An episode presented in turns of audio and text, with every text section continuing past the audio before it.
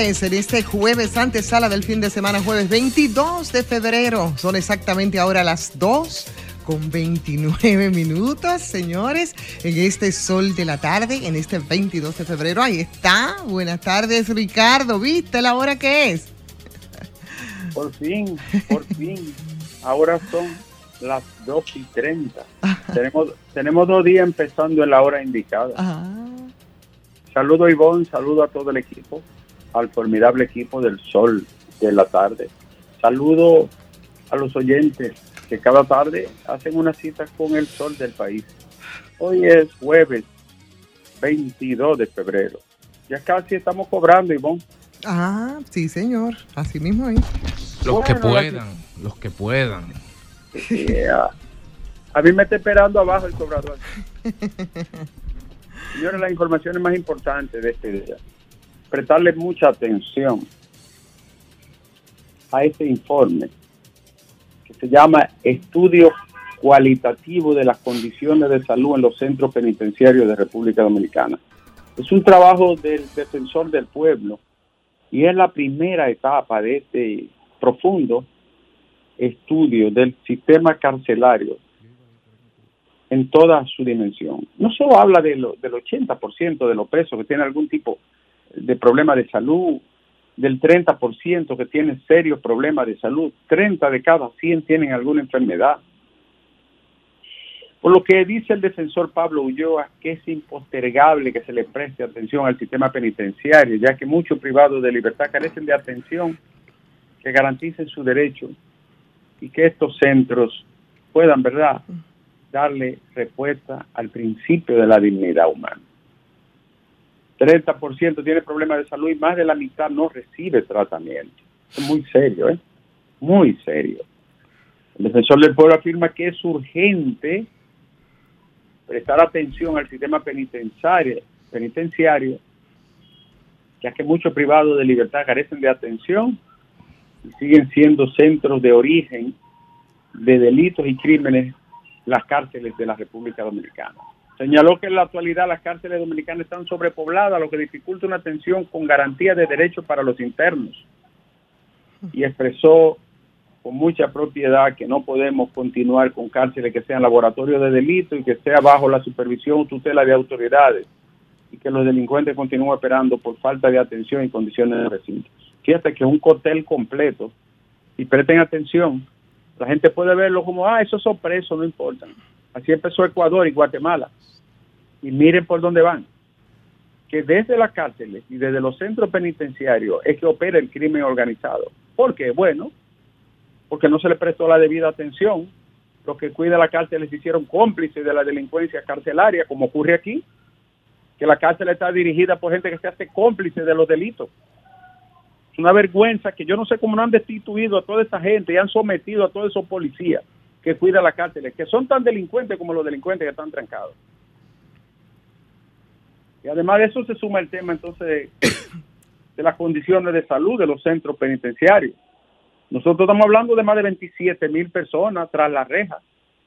Es una cantidad enorme, son 27 mil familias que están ahí conectadas a un sistema carcelario deprimente, degradante.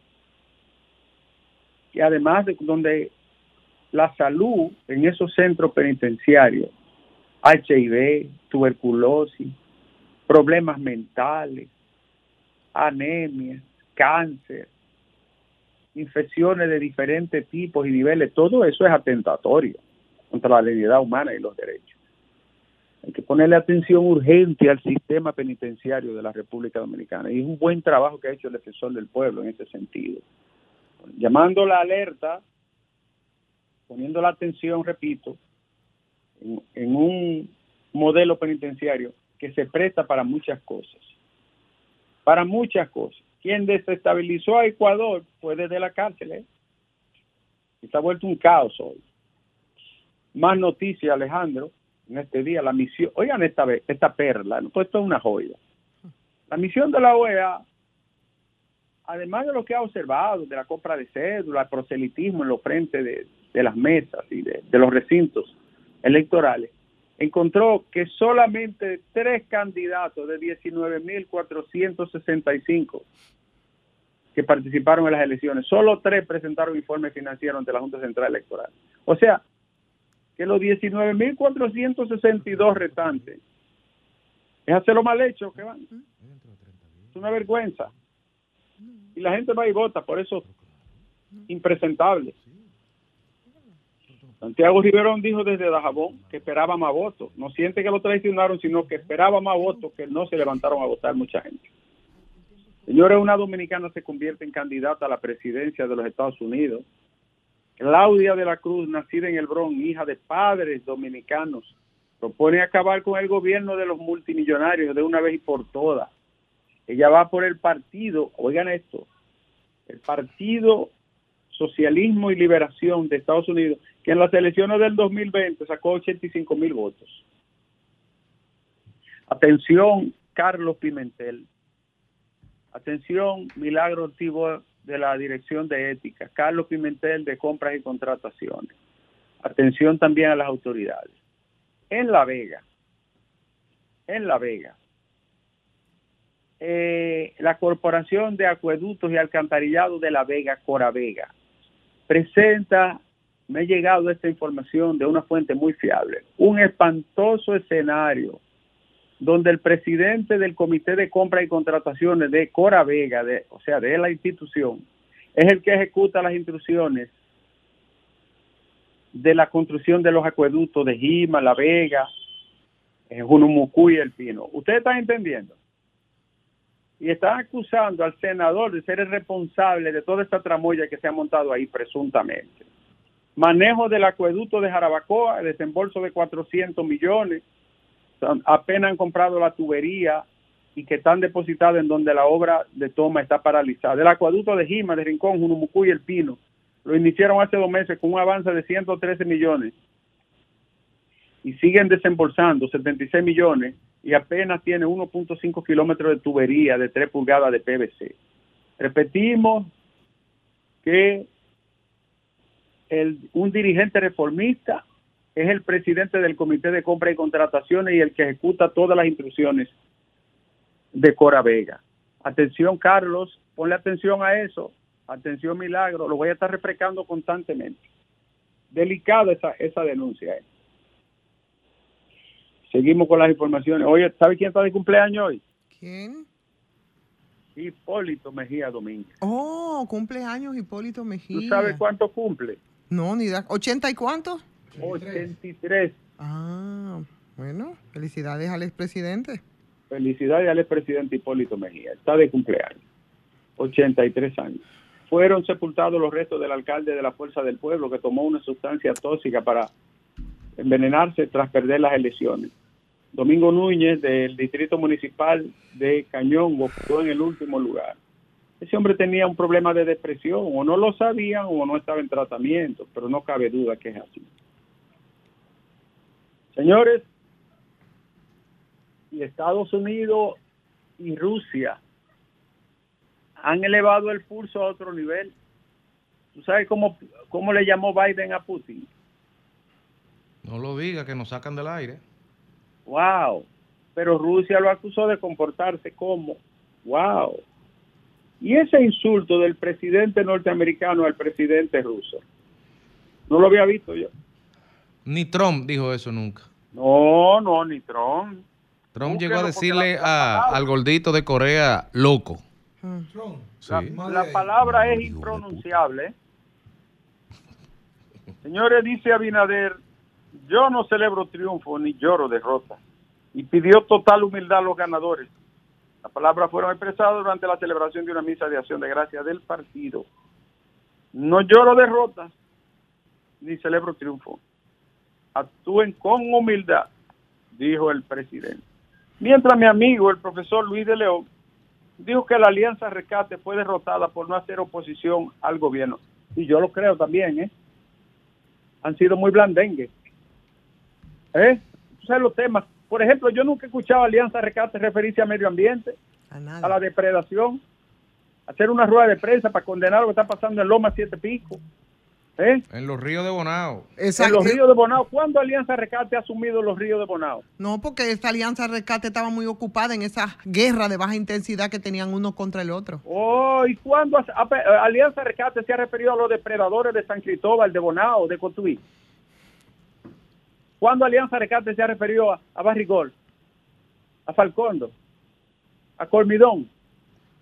¿Eh? ¿Cuándo Alianza Rescate habla de seguridad social? Mm. de AFP, de ARS, de cárceles, de la, estafa, y de la mafia de la seguridad social. ¿Es verdad? ¿No hacen oposición? ¿Eh? Entonces, ¿para dónde usted va? Nada más construyendo frasecitas todos los días y un videito, pero así no se hace oposición. Miren, es una, es una nota penosa. La joven, caramba, Paula Santana, jovencita, trabajaba en la zona franca de las Américas se desapareció antes de ayer y fue encontrada en las mismas instalaciones, pero en el patio, en la parte posterior de la zona franca de las Américas. Ella trabajaba allí como operaria. Hay informaciones, Ivonne, de que había un sujeto que la acosaba constantemente. Eso es muy frecuente en las zonas francas. Oh, Dios, tan joven, Paula Santana, presumiblemente fue agredida eh, también íntimamente. Qué pena esto. Ojalá la policía ve con ese verdugo, vivo o muerto, como sea. Oye, qué abuso. Dice Hanoi Sánchez, la bruja de San Juan, que perdió por los recursos económicos de una monstruosa y poderosa maquinaria económica que opera en su provincia está oyendo eso, Ivonne? Sí, yo, a mí, yo, a mí me dan como risa. Eso reclamo de atrás para adelante. Exacto, y de adelante para atrás. A mí me parece, porque es que son, me parece, Depende de quién sea afectado. Exacto. Ay, ay, ay, ay, ay, ay. Ahora, señores, la noticia que desplazó al hombre de los 10 votos, ¿tú sabes cuál fue? ¿Cuál? El de cero. El de cero votos. De, Ni él votó por él. de Puerto Plata. Ahora hay otra. La noticia más rastrera del día es la de El Garrote allá eh, eh, en, en, Manabao, jóvenes. Bueno. Ah, el que, dijo, el que dijo, me dieron en la madre. No, no, el del alcalde de Manabao. No, él regaló unos bloques o, donó unos bloques para una obra. Ah, sí, sí, sí, sí, que mandó a buscar su, mandó a buscar su blog. Su, todo su blog, sí. Dice la Biblia que hay que perdonar 70 veces 7, ¿verdad que sí? Eso dice la Biblia, habrá que ver lo que piensa este alcalde de allá de Manabao, allá de, es un pueblito chiquitito. Pero bello. Ahí todo el mundo es familia, yo, mire, tú lo sabes. Ese alcalde 70 veces 7, rastrero. Alejandro. Alejandro.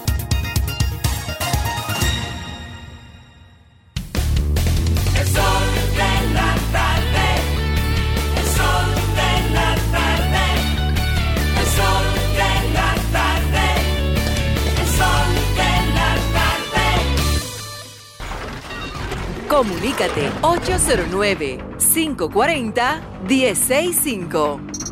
1-833-610-1065 desde los Estados Unidos. Sol 106.5, la más interactiva.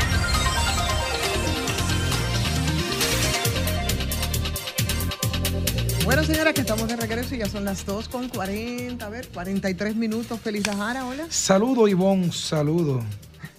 y a usted también, Fafa, buenas tardes, formalmente saludando. buenas tardes, buena vida también. Buena vida, ¿verdad? Necesitamos buena vida, probablemente la vida que necesitan mucha gente en Gaza y donde ya las noticias aquí de este lado como que pasan inadvertidas porque ni siquiera la consumimos. Estamos anestesiados. Óyeme, qué cosa tan grande. Ustedes vieron lo que fue que pasó por tercera vez Estados Unidos vetó la resolución del Consejo de Seguridad de la ONU que estaba pidiendo un alto al fuego eh, de inmediato ahí en la zona de Gaza. El único país que vetó en el organismo que tiene la, potestad para para bueno para incidir que es el Consejo de Seguridad de, la ONU y él el único que Estados Unidos Israel más nadie. Sí el único que puede exactamente. Y seguramente estoy especulando porque no he visto la noticia seguramente Palau o alguna islita del Pacífico de esa que es un voto. La, usaron, la usaron como instrumento. claro. No, nada más fueron esos. Fueron ellos.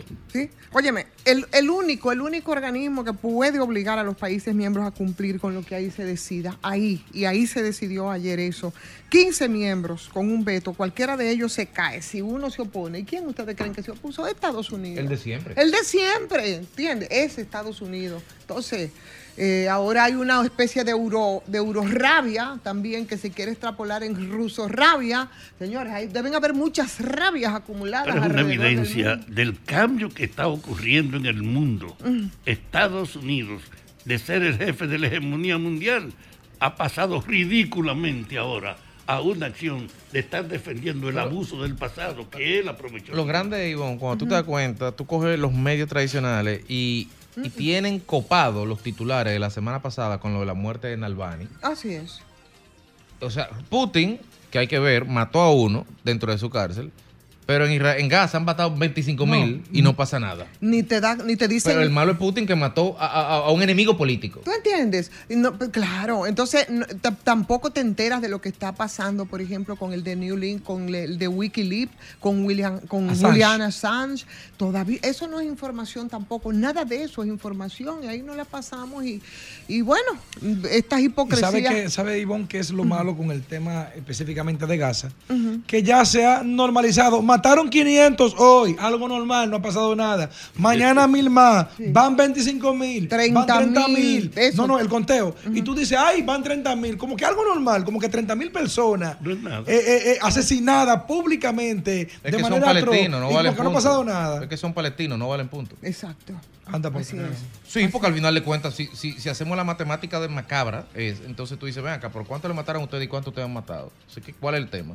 Ahora, el al, al, margen del conflicto y de, y de lo que son las personas físicas y los inocentes de parte y parte. El porcentaje de niños, Ivonne, de, de esos 30 La mayoría, mujeres y niños, como 20 mil. Claro, claro, claro. Como el 90%. Pero eso no es posible, por Dios. Y, y lo que han sobrevivido, niños, mutilados. ¿no? Mutilados, niños mutilados. Niños que han muerto. ¿Eh? Bueno. Y los que, los que sobreviven mutilados. No, no, y, y, toma en cuenta, Ivonne, toma en cuenta, no, me, no me recuerdo muy bien la data exacta, pero la lógica nos va a decir que sí, que un conflicto bélico, sobre todo urbano, Fafa, eh, por cada muerto hay cinco o seis heridos mutilados. Exactamente. Eso, es eso es simple. Así Si hay 20 mil muertos, tienen que haber 120 mil heridos y de esos 120 mil heridos van a haber 30 o 40 mutilados. Y un paquete, eso es estadística, y un paquete cada vez más grande de familiares desheredados claro. desestructurados. Que, tienen, además que tienen un impacto.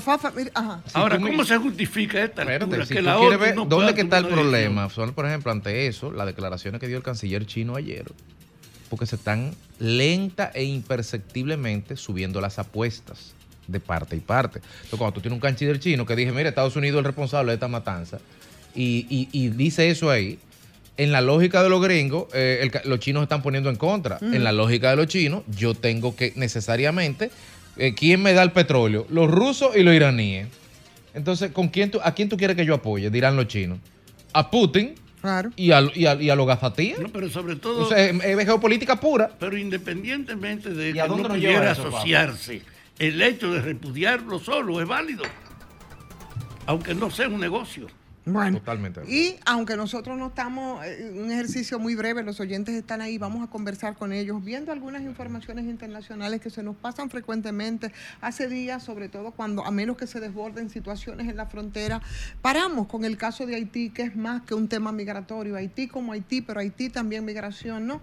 Y Haití como instrumento también para, el, para la manipulación política, yo no sé si ustedes vieron lo del juez haitiano, el Voltaire este, que es encargado del caso del asesinato del expresidente Jovenel la vinculación de Y la, y la, ajá, y la, no, y la inclusión formal ya de la viuda Martínez eh, Moïse, ¿no? Entre los 51 involucrados en, en el tema. Eh, sería cómplice definitivamente está incluido, está con, y ya ustedes saben que el caso de Claude Joseph, ¿no? que también, que era el primer ministro, y el jefe de la policía, que era León Charles, parece que era ese anillo, los más cercanos al presidente Jovenel Moïse son los que están siendo señalados.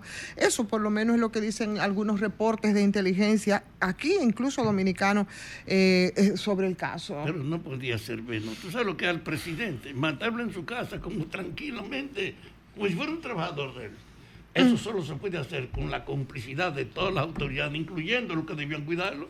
Sobre todo eso, porque no hubo un, un caquillo de, de- de las armas de ellos, ni siquiera en el piso. Así es, o sea que el círculo... De los más- encargados de Y defenderlo. la puerta se abrió por arte de magia. Exacto, o sea y que no el- le pasó nada a la esposa. todo conduce a que el círculo más íntimo del expresidente Moïse ver- definitivamente quería tumbarlo y lo hicieron de mala manera. Ahora, oye lo que a mí me ha llamado la atención. Estados Unidos asume. Oyentes, la no se vayan, que vamos con ustedes. De Israel, al tiempo que no se- le interesa ningún tipo de auxilio a Haití y que ha usado su autoridad para que no haya la decisión de las Naciones Unidas, Mm. camino. Necesitamos un deterioro de todos los valores Claro. en el mundo. Y ni se crean que ese veto es por primera vez. No, esta es la tercera vez en el caso de, de- de Gaza y, esta- y el veto y las Naciones Unidas y por supuesto la oposición del todopoderoso Estados Unidos. Al menos es lo que se cree. Vamos con los oyentes, ¿les parece? Vamos a tomar entonces esta, esta primera llamadita. Buenas tardes. Sí, bueno, ¿cómo se sienten, Ivonne? Estamos bien. Qué Adelante. bueno. Diciendo yo que la, la Fuerza del Pueblo fue un partido que surgió como consecuencia de la lucha social. Y aparentemente ahora tende- tendemos al frente luchar en contra de, de, una, de un gobierno que quiere usar los recursos públicos para, como para perpetuarse en el poder.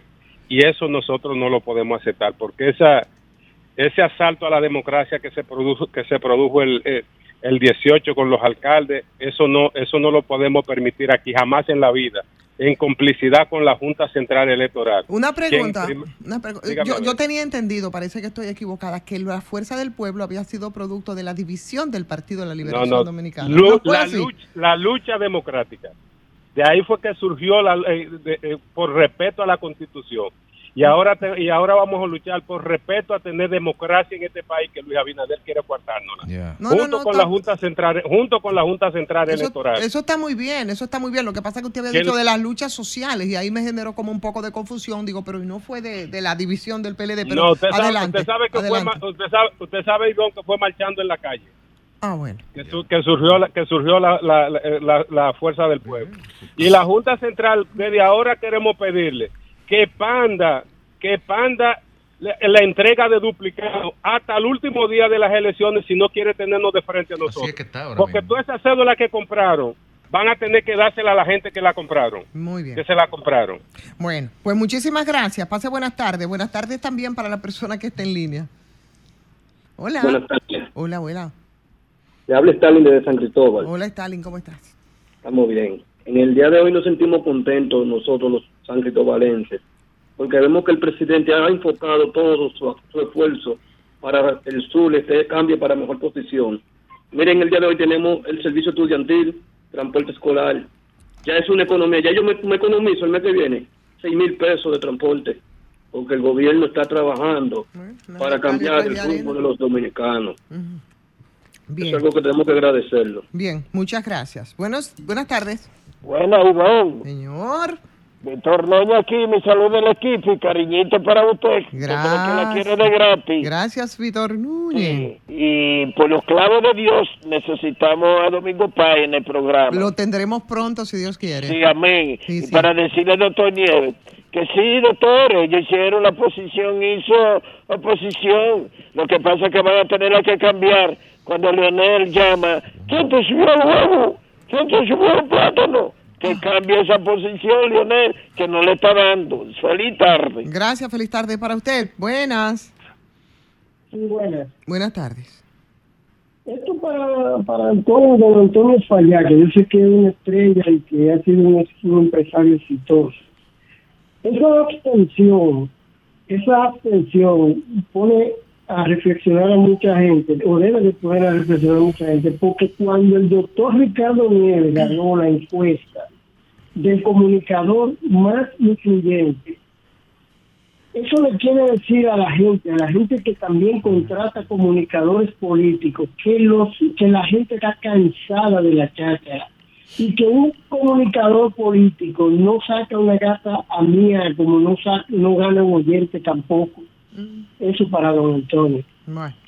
Muy bien. Buenas tardes. Buenas tardes. Sí, buenas tardes.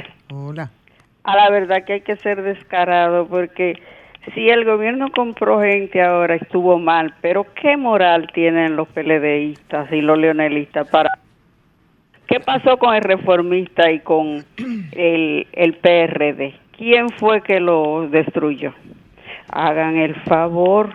Y, y la- los políticos, todos, este si lo hizo también está mal. Lo que tienen es que ver que la abstención que hubo es de la, la juventud, que es una gran población, la juventud dominicana, y que tiene un descrédito el, el partidismo con, con los jóvenes. Los jóvenes no creen en eso. Eso es así. Y podemos llegar a lo que ha pasado con inventos como Milei, Bukele y eso, que para mí son inventos. Sí, yo creo que esa es la reflexión. Usted ha dado en el clavo, me parece. La reflexión es esa que pasa con los, con los líderes políticos, que pasa con los partidos, ¿no? mucho más allá de la denuncia de que si lo, lo- que ha habido clientelismo, cotación, siempre la hay.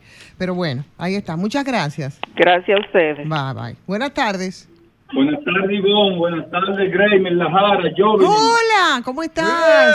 Bien, y a don jefe, donde quiera que se encuentre, y a mi amigo, mi querido amigo Domingo Pay, que sigue en franca recuperación. Así es, Amén. pronto por aquí, pronto por Y aquí. digo yo, y digo yo, eh, Ivonne, mis, mis amigos. Vamos a estrenar síndico, hermano, alcalde, para allá, para, para el pueblo de nosotros.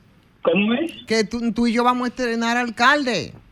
Oh, sí, vamos a, vamos a entrenar al alcalde, lo que hay que ver. Yo le voy a dar sus su 100 días. Yo no espero muchas cosas de este señor. Ay, Dios. Yo no, yo no espero muchas cosas de este señor porque ya tú lo viste andando en una en, en un populismo barato, andando en bicicleta aquí en la calle Costa Rica. Yo no sé, eh, buscando qué y haciendo qué, donde él tiene que ya ir a- eh, eh, pensando en lo que va a hacer en su municipio, reúne su, su, gabinete que va a gobernar ahí en, en el ayuntamiento, pedirle a, a- a la cuestión esta que hace la auditoría, pedirle una auditoría a cuando Manuel Jiménez, en eso que él tiene que estar Ah, no, hombre, Fidel, si todavía estamos esperando la auditoría del Cañero.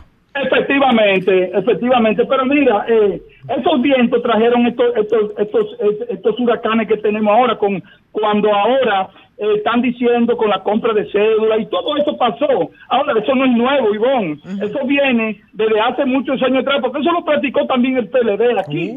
Eso lo practicó el PLD. Vamos dejando de vaina. Lo que pasa es que esta gente lo hicieron ahora en demasía. Y yo le pregunto una cosa a la Jara, si la Jara está ahí. Sí, te está La Jara, ¿tú escuchando. ahí? Sí, te está Sí, sí, escuchando. por aquí. me está escuchando. Ustedes ahora los PLDistas han querido vender porque quedaron en un segundo lugar de que el candidato debe de ser Abel Martínez, donde Abel Martínez pierde su alcaldía en Santiago, que no pudo ni siquiera retener esa alcaldía en su, en su pueblo, a pesar de que ha hecho un, un tremendo trabajo en Santiago en su. Ahora, ahora, yo te pregunto una cosa a ti, las encuestas serias, ¿dónde colocan a Abel Martínez y dónde colocan a, a, a Lionel Fernández? Eh, eh, ¿Cuáles son las encuestas serias, No Fidel? me venga con ese cuento, no me con, con ese. Yo lo que creo Fidel, pero ¿cuáles son las encuestas serias? Porque hasta antes de las elecciones, todas las encuestas, todas las encuestas que no, perdón, todas las encuestas que no decían lo que la gente quería oír, no eran Sí, serias. mira, la que, la que hasta ahora han dado a Luis Abinader. La del domingo en fue la seria. lugar. La que hasta ahora han dado a Leonel Fernández en un segundo lugar. Ah. Y la que hasta ahora han dado a un, a un Abel Martínez que no acaba de arrancar en un tercer lugar. Ah. Fidel, Fidel. vender esa vaina.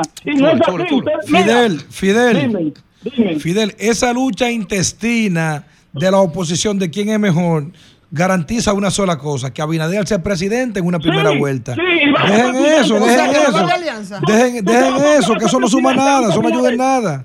Óyeme, ¿tú sabes por qué va a ser presidente Luis Abinader de nuevo? Porque cu- cuando eso no fue de Olimpo, no bajen de allá, Danilo Medina y Leonel Fernández, y se pongan a hacer lo que tengan que hacer, la- la- el gobierno seguirá trillando solo. Fidel, haciendo. Fidel, Ya, Fidel. ahí, ahí estamos de acuerdo ya. Fidel, entonces no va a haber alianza. O sea que el más. Que vayamos solo, que vayamos, mira, confía en Danilo Medina, confía en Ay, mira, está- Ay, Dios mío, espérate, Fidel. Fidel, espérate, espérate, espérate. Tomamos un par de llamaditas más, ¿verdad? Antes de llegar a las tres. Dos, dos. Dice Alejandro que dos y lo que él diga, eso es lo que va. Vamos con la primera. Buenas tardes. Buenas tardes. Sí, señora. Bendiciones a todo el mundo de esa cabina. Para usted igual. Lo que dijo la señora que antecedió al caballero, totalmente de acuerdo con ella. Y a los PLDistas, no porque yo pertenezca a esto, sino porque la realidad, y sí está mal hecho, que se acuerden que los primeros que compraron cédula fueron ellos y enseñaron a eso, a la gente a hacer coro ahí delante de los sitios donde estaban los centros de votación hasta que le dieran dinero. Nos vemos. Gracias. Buenas. Buenas. Buenas tardes. Sí, buenas tardes. Sí, hola, buenas tardes. Buenas tardes. Sí, adelante. ¿Cómo están ustedes? Estamos muy bien. Ah, Adelante. qué bueno. Mire, la gente está diciendo que, que los periodistas no pueden hablar de, de que compran. Perfecto, eso es verdad. El problema es que el jodido cambio, Mm. eso lo criticaban antes. Y como te dije, ellos lo criticaban antes. Todo eso lo criticaban. El compro, todas esas cosas. Entonces, ahora lo están haciendo peor. Porque lo que pasó el domingo, eso no tiene parentón. Eso solamente la oposición que está diciendo eso. Fue la comisión de la OEA y la participación ciudadana que dijeron que eso era improcedente. Que no tenían yo hablando ahora los experimentos de Morales. Porque ustedes criticaban toda esa vaina y ahora lo están haciendo peor. Así que cállense ustedes también. Bueno, pues nos callamos todos, señores, porque es momento de irnos a la pausa. Alejandro, llévanos.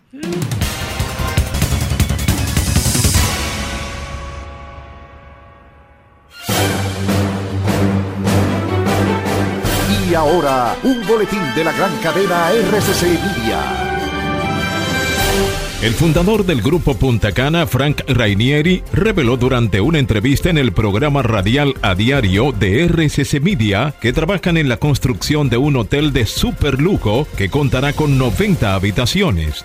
Por otra parte, murió este jueves en el Hospital Regional Universitario José María Cabral Ibáez de Santiago una mujer que alegadamente se roció con gasolina, posteriormente se incendió para acabar con su vida. Finalmente, un estudio sobre las condiciones de salud en centros penitenciarios de la República Dominicana explicó que el 30% de la población penitenciaria padece algún problema de salud. Para más noticias, visite rccmedia.com.do. Escucharon un boletín de la gran cadena RCC Media.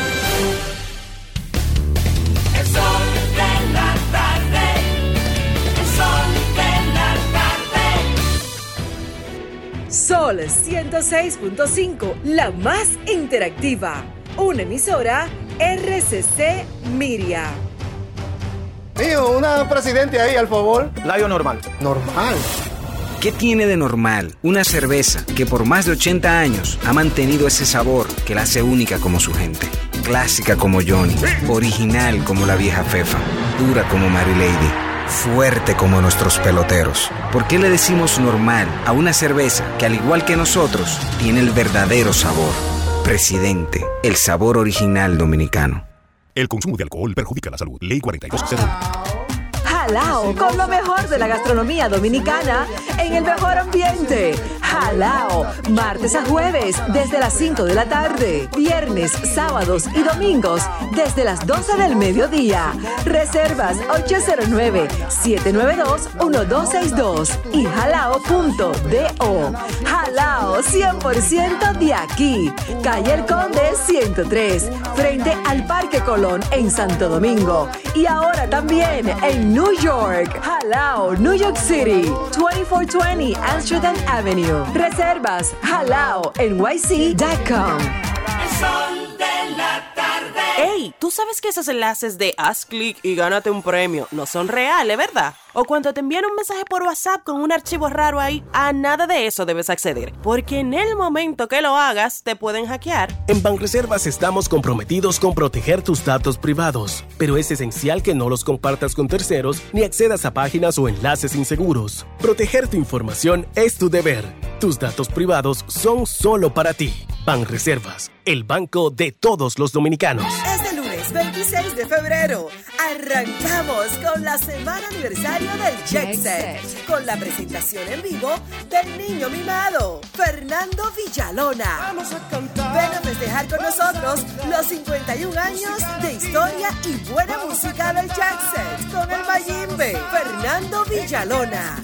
Sé parte de esta celebración este lunes 26 de febrero con Fernando Villalona en la semana aniversario del Jet Set. La fiesta inicia a las 10 y 30 de la noche.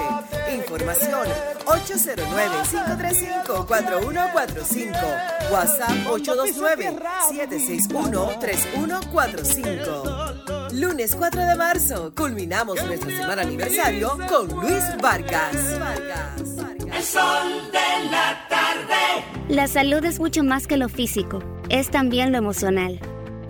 Es levantarme y darle una sonrisa a la vida. Es tener balance en mi día a día. Es tener la energía y confianza para explorar nuevos lugares.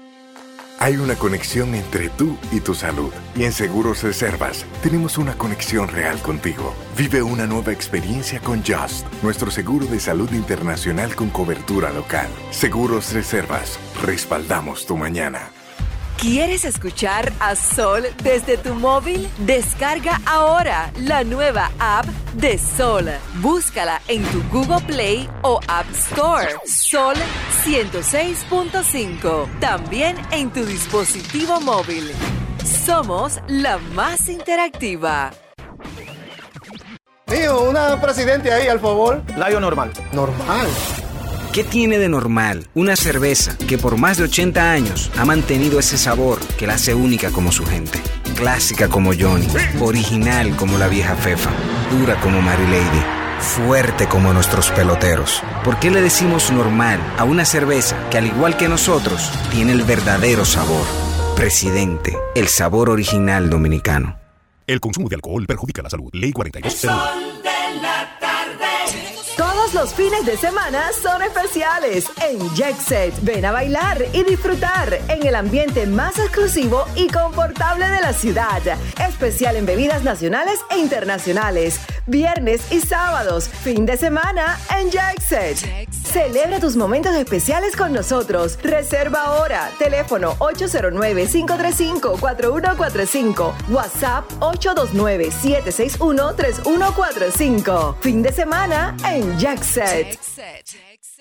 Pagar la nómina a sus colaboradores nunca fue tan simple e inmediato como ahora con nómina empresarial BHD. Con nómina empresarial BHD, antes que tus empleados revisen, usted habrá pagado hace rato con notificación de pago, asesoría financiera, depósitos eficientes y seguros desde las plataformas digitales. Pague su nómina a través de Internet Banking y Móvil Banking Empresarial BHD. El banco como yo quiero. Banco BHD. El futuro que quieres. El mediodía me cuenta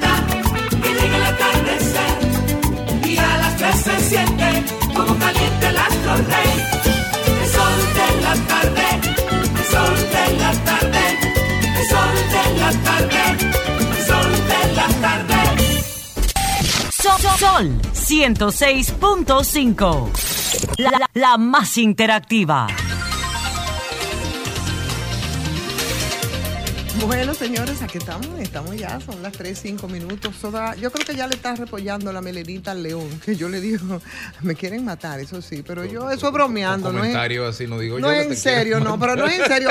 Es un poco como que uno va a darle una salsita aquí en la radio, pero no, no es que yo crea que Leonel es un león espelucado. No, no, no, no, no. Pero lo que quiero decir es que Leonel va a hablar. Por suerte. va a hablar. Papá nada más se ríe. Va a hablar esta noche. Va a hablar esta noche. No, bueno, a y las 4 de la tarde. ¿Es a las 4? ¿Qué va a hablar? Yo creo que era a las 9 de la noche. ¿Es a las 4? Era a las ¿Quién va a hablar a las 4? A Leonel Fernández. Ah, bueno, pero mira. nosotros- Vamos a hacer conexión. Vamos a hacer, claro. Vamos a hacer la conexión. Por supuesto que sí. Si yo la consigo la conexión, déjame pedir. Sí, sí, sí, sí, sí, claro. eh, eh, eh, es importante hacerla porque hay mucha gente que están atenta. Pero bueno, dentro de todas las lecturas que se dan eh, y las especulaciones desde ahora, ¿verdad? ¿De qué va a decir el, el ¿Qué va a decir el el, Leonel presidente Fernández? Leonel Fernández dentro de, días 40, después. dentro de 52 minutos? Sí, cua- cuatro días después también de, de las elecciones, sobre todo un Leonel Fernández del que se ha dicho, primero, que ha sido el gran perdedor, segundo, yo creo eso que tiene un futuro como medio incierto, por lo menos a este momento, aunque en política tú no puedes ser, eh, tú no puedes decir de manera absoluta, no puedes decir absolutamente nada, pero de que es el gran perdedor del proceso electoral, lo es. Y, y- tiene mucho que ver por cómo él fundamentó o basó su campaña, ¿no? En esa búsqueda insaciable que yo creo que es casi a veces excesiva del expresidente Fernández tras la candidatura a, la presidencia de la República. Eh, bueno. Entre otros, entre, otras, entre otros desliz. Pero lo que nos queda claro es que yo no sé, hay quienes dicen, los que saben de política y los que hacen proyección política, uno nada más cuenta un poco de historia, que se, hace, se está complicando mucho el tema de las alianzas y que sin las alianzas es imposible que aquí se vaya a una segunda vuelta. Escuchábamos, por ejemplo, los que están alrededor del expresidente Fernández hablar de que Leonel es- dice que el ma- mayo es conmigo, como, como a modo de eslogan. Y ya ustedes han escuchado los pronunciamientos del otro litoral, que es el Partido de la Liberación Dominicana, en lo que yo creo que su estrategia, por lo menos la del expresidente Danilo Medina, eh, yo creo que se ha salido un poco con la suya. Primero, porque... Paró la lo- hemorragia. Sí, no, claro, paró la hemorragia y además eh, obtuvieron el segundo lugar. Logró parte de alguna manera el expresidente eh, Medina de lo que buscaba con ese segundo lugar para, para lo que yo llamo esa guerra de baja intensidad que se mantuvo siempre con la fuerza del pueblo. Y en el discurso de Abel Martínez, que nosotros decíamos, ¿pero qué es lo que dijo? No, pensando bien las cosas, yo creo que esa ratificación de la candidatura eh, presidencial de de Abel Martínez, bueno, pues es parte de lo que, y, y- y con lo dicho por Medina, es- está a la disposición de llevarla hasta el final. Y quiere llevarla hasta el final porque indiscutiblemente que Medina es un veterano de la política y tiene claro que las elecciones presidenciales ahora no las van a ganar ni la Fuerza del Pueblo ni el Partido de la Liberación Dominicana, pero está apostando a preservar la marca PLD probablemente para 2024 y eso es especulativo.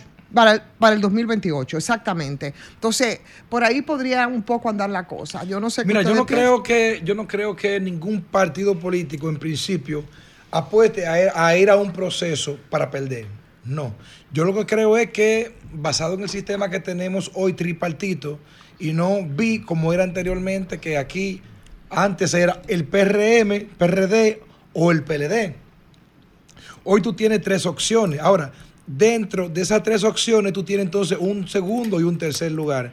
Entonces, los que están abajo no solamente juegan a ganar, también juegan a posicionarse, a estar en un nivel adecuado para competir y tener opción de ser poder, como es el caso del PLD y de, y de la Fuerza del Pueblo. Miren, Yo creo que coincidiste conmigo ahí. Yo pienso Sí, que sí, con sí, la sí. sigla posicionarse, Sí. pero para después del Sí. 2024. No, es que, es que no es para después de 2024. Sí. Oye, ¿por qué? Porque al final Claro. tú primero necesitas tener una posición ventajosa frente al electorado. Y el azar- y el nece- azar está ahí. Y luego entonces necesitas intensificar para conquistar y ver si los votos pueden ser suficientes. Pero vamos a ser Ajá. objetivos. ¿Ustedes creen que es, es posible que el PLD pueda ganar si no se alían eh, los Yo PLDs? lo, que, lo que creo es, creo que, que Félix dice, eh, y, y me parece correcto, tú no vas a un, a un- de entrada a unas elecciones a, a sabienda de pensando en que la vas a perder porque si no te evitas ir. Y, y evita ese No. dinero que vas y a evita gastar. ese dinero. Entonces, ahora, tu pregunta es válida porque tú dices, bueno, pero entonces en su fuero interno ellos saben a qué van. Bueno, el problema Claro. es que un partido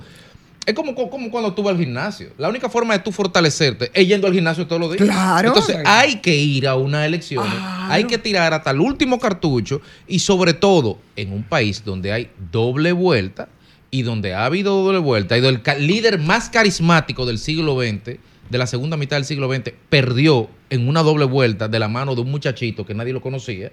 Entonces, el azar es una categoría histórica y tú no sabes, tú tienes que Sí, estar en la pelea pero- porque tú no sabes lo que puede pasar. Pero aquí viendo como viendo en concreto las cosas, yo creo que aquí no hay mucho espacio para el azar. No, y yo no, digo, yo estoy dejando el y- eh, 0.001 eh, exacto. de posibilidades. E incluso yo hablo por de, de esa estrategia de Danilo Medina y además Danilo Medina es un político, ¿no? Y, y- y que, y que maneja muy bien las estrategias. Entonces, ¿qué puede hacer? Él salió adelante, eh, yo tengo mi candidato, yo voy a las elecciones y nosotros nos toca porque logramos ese segundo lugar, pero él sabe perfectamente que eso que ha sido, yo no digo excesivo, a lo mejor es un legítimo derecho, mantener esas siglas del Partido de la le- Liberación Dominicana, pero no para este proyecto. Él sabe que en mayo saben. Mira a menos que, Ivonne, bueno. Escucha qué es lo que pasa.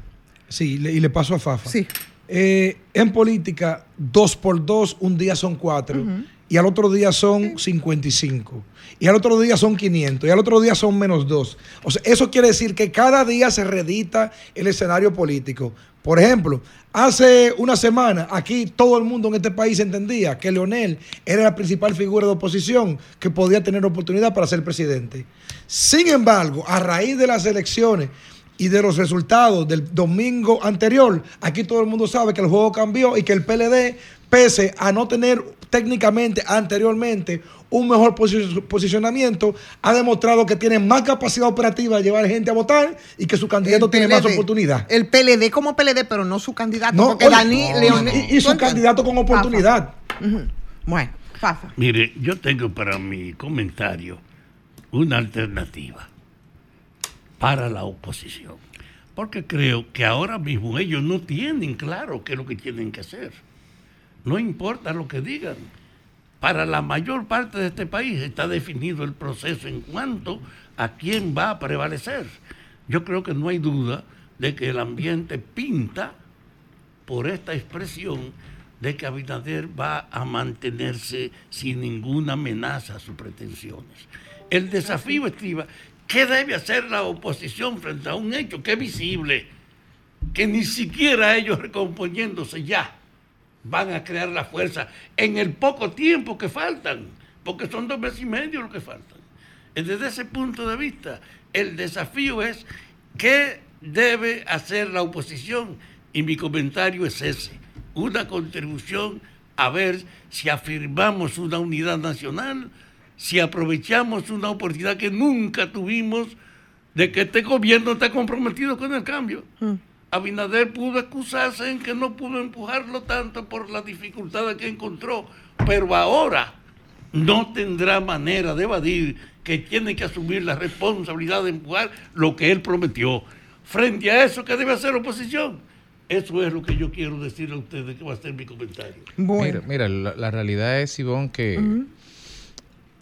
el compás de espera para poder articular alianzas, eh, de, eh, acuerdos, en una manera, de una manera muy responsable, la Junta que se vencía este viernes, la Junta lo extendió hasta el miércoles que viene.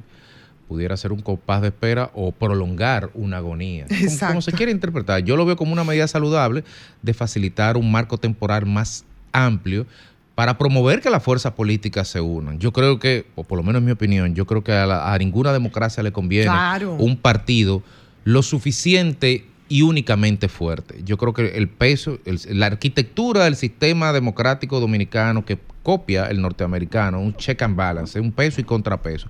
A mí no me gusta la idea de un partido hegemónico que arrolla y se quede con todo. Demasiado No- concentración no de me poder en una mano. Y, y- no solamente no me gusta, es que tengo la experiencia del PLD muy reciente Claro. para poder decir por qué no es bueno. Y no se trata de, de una cucharada de su propia medicina y una vendetta. No, no, no. Es que esas son prácticas que tenemos que desterrar en el 24, en el 28, en el 32 y siempre. El equilibrio es necesario. Así es. Ahora, de- una cosa es el aspiracional y otra cosa son las realidades políticas en los territorios. Y no solamente, porque es muy bueno, señores Fuerza del Pueblo, y en menor medida PLD, es muy bueno cargarle los errores propios como culpa de otro. Es muy bueno decir que me venció el Estado y que vino el día, que aquí se ganó a punta de papeleta. Sí, sí, hubo papeleta, seguro que sí.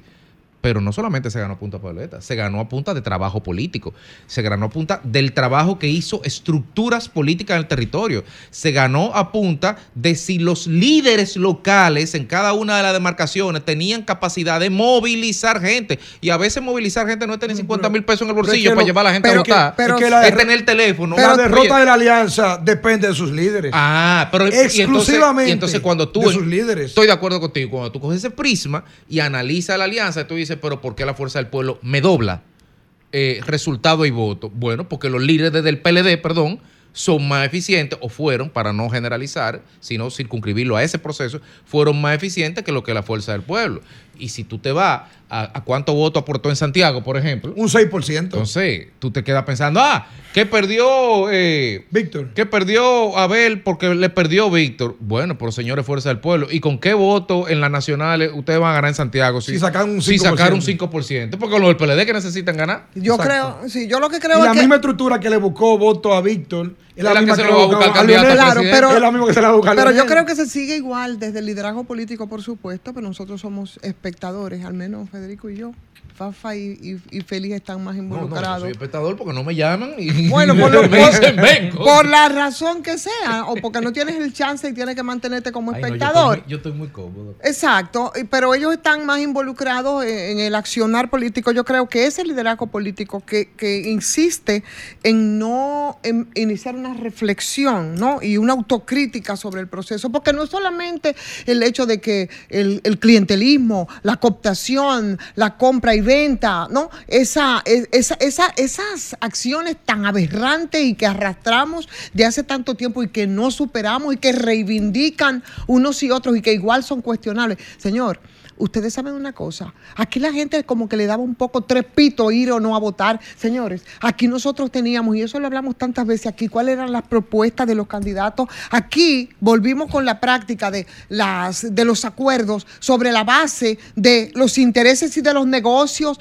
Aquí nadie sabía por quién tú tenías que votar, por tal o cual regidor o por tal o cual alcalde, cuáles eran las propuestas y la gente no se puede subestimar a un nivel que vayan como Eso tuvo mucho peso, además de la propia situación, yo digo, del sistema de partido que después de mayo va a tener que replantearse. Tenemos, Deberían, ¿no? que va- Deberían ellos deberían. hacerlo, ¿verdad que sí? Por su propio bien. Claro, entonces eso, eso es profundizar sobre las causas que, que- en medio de esta experiencia. Y mira, nosotros tenemos un ejemplo ahora mismo. Señores, usted sabe la vergüenza que es el Partido Revolucionario Dominicano. Ese, José, ese, ese, ese PRD histórico de José Francisco Peña Gómez, el del Hacho, el que aquí libró, óyeme, eh, eh, eh, eh, muchas situaciones y muchas batallas en aras de la democracia.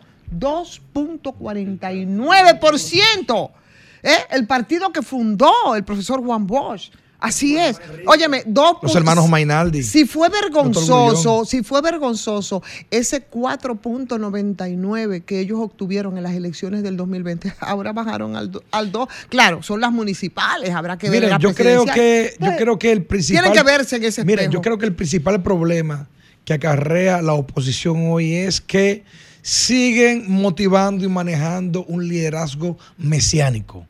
Ese liderazgo mesiánico donde la cabeza, el presidente o el candidato, lo es todo, es Dios, y todo el que está detrás tiene que rendirle, le- rendirle homenaje y pleitesía, ¿qué llama? Sí. y pleitesía y que hay que rogarle y que hay que buscarle y que no reciben llamadas y que no reciben personas.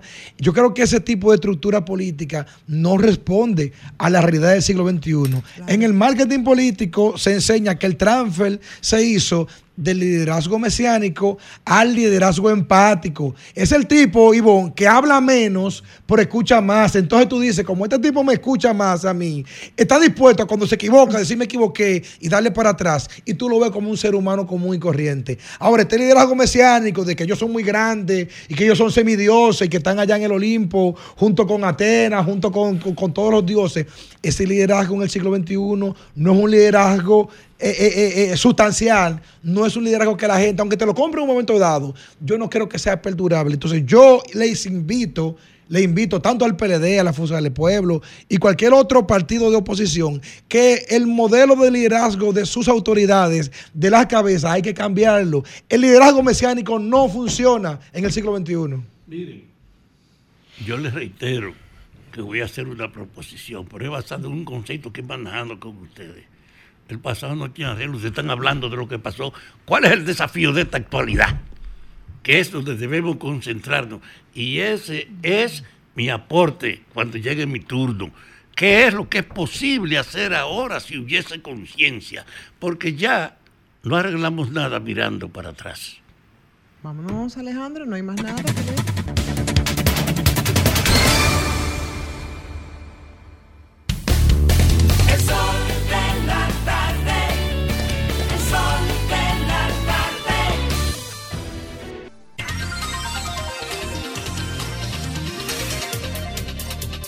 3.27 minutos de la tarde aquí en el sol de la tarde y pasamos a los comentarios de este programa del día de hoy y de inmediato iniciamos con el comentario de Rafael Fafa Taveras.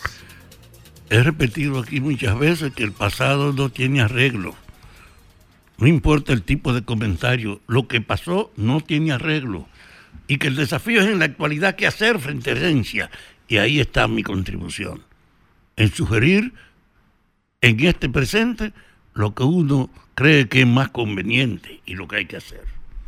Está claro para mí y para los peledeístas y la gente de Lionel que la continuidad de Abinader ya es aceptable, que no es posible pensar en inventarse una alianza que no pudo construirse ahora. Y desde ese punto de vista, usted partir del reconocimiento, el presidente se va a quedar. ¿Qué es lo que deben hacer ustedes? Yo desearía que los hombres y mujeres de la oposición pensaran en qué es lo que más le conviene al país que ellos hagan. no es la visión tradicional de qué debe hacer este grupo para sacar aquí adelante, sino qué es lo que más le conviene al país. Lo que más le conviene al país es un acto de reflexión profunda y de responsabilidad de los grupos opositores, marcado en este orden. Si está claro que no hay alteración previsible del resultado que asegura que en dos meses no se podrá alterar el predominio de la continuidad de Abinader. En ese orden, yo quisiera que hubiera una reflexión capaz de sobreponerse a las mezquindades y a la inutilidad a veces de la visión individual de los grupos. Señores, si en estas condiciones no se van a poner de acuerdo los opositores, nadie espera que ellos que no pudieron tener un solo candidato y luego en zonas institucionalmente definidas de municipales fueron capaces de fomentar no el acuerdo, sino la competencia. Y así, esa alianza en varios sitios no ganó porque fue dividida. Y ahora mismo hay un problema en la aspiración del líder de la campaña. Abel piensa que como él sacó mayoría en su representación, no es discutible que él sea el candidato que deben apoyar los otros. Pero usted sabe que no es verdad que Lionel va a aceptar eso. Y desde ese punto de vista, yo quisiera hacer esta propuesta. Los dos partidos de la oposición, si se ven críticamente, no pueden desconocer que no lograron una claridad para actuar en el tiempo que pasó y que ahora, aunque cueste, tienen que discutir qué es lo que conviene. A este país lo que le conviene es saber que hemos tenido por años aspiración de poder modificar las instituciones, de poder hacer las reformas, de poder cambiar que ahora tenemos un presidente que está favorecido porque la oposición no se ha entendido, que ha logrado un respaldo abierto a nivel de los ayuntamientos y que en las condiciones actuales que está la oposición no es verdad que puede pretender competir con esa realidad. Lo sensato es que fueran capaces los dos grupos de decir, vamos a renunciar a la candidatura presidencial y vamos a decir al país que nosotros vamos a luchar unidos de verdad para lograr una participación en el Congreso. Y seguro que la gente lo va a ver con más respeto y consideración si son capaces de tener esa calidad de saber que el único camino explicable es que unidos de verdad puedan competir en el problema donde no repitan sus vicios de ayer que en una provincia no se pusieron de acuerdo, que pusieron dos en un municipio. Si esta oposición fuera capaz de aceptar que no tiene posibilidad de competir, sino de pasar vergüenza si quiere hacerlo como lo hizo frente a la posición privilegiada que tiene Abinader. Sin embargo, si esta oposición fuera capaz de reducir su lucha, mira, aceptemos que nosotros no tenemos posibilidad de la presidencia, pero que un presidente que domine el Congreso, que tenga toda su aspiración, que tenga un fundamento para que su voluntad sea indiscutible, es prolongando la debilidad de nosotros. Nosotros debíamos tratar de luchar por ser una fuerza competitiva en el Congreso que sirva de equilibrio para que las cosas que se hagan no sean una imposición, sino resultado de un entendimiento.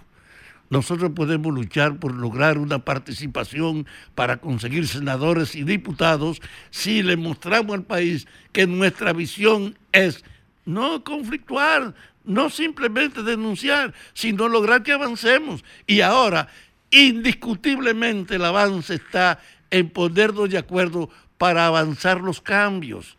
Y esos cambios, con una oposición diluida y agotada, no es verdad, no es verdad que va a representar ningún obstáculo, sino favorecer el predominio y la prolongación del predominio de quien gane. Atrévanse atrévanse opositores a pensar esta realidad y en función de la realidad pensar en el porvenir. Y eso obligaría a saber, no pueden aspirar a presidente, pero sí pueden ganarse el respeto público si reconocen ese límite y dicen que ustedes quieren trabajar para lograr un equilibrio en el poder legislativo y para tratar de que los resultados nos lleven a coordinar un cambio que no sea una imposición unilateral. Ojalá tengan razón los agentes de la oposición para saber que no hay futuro siguiendo el camino por donde ellos andan.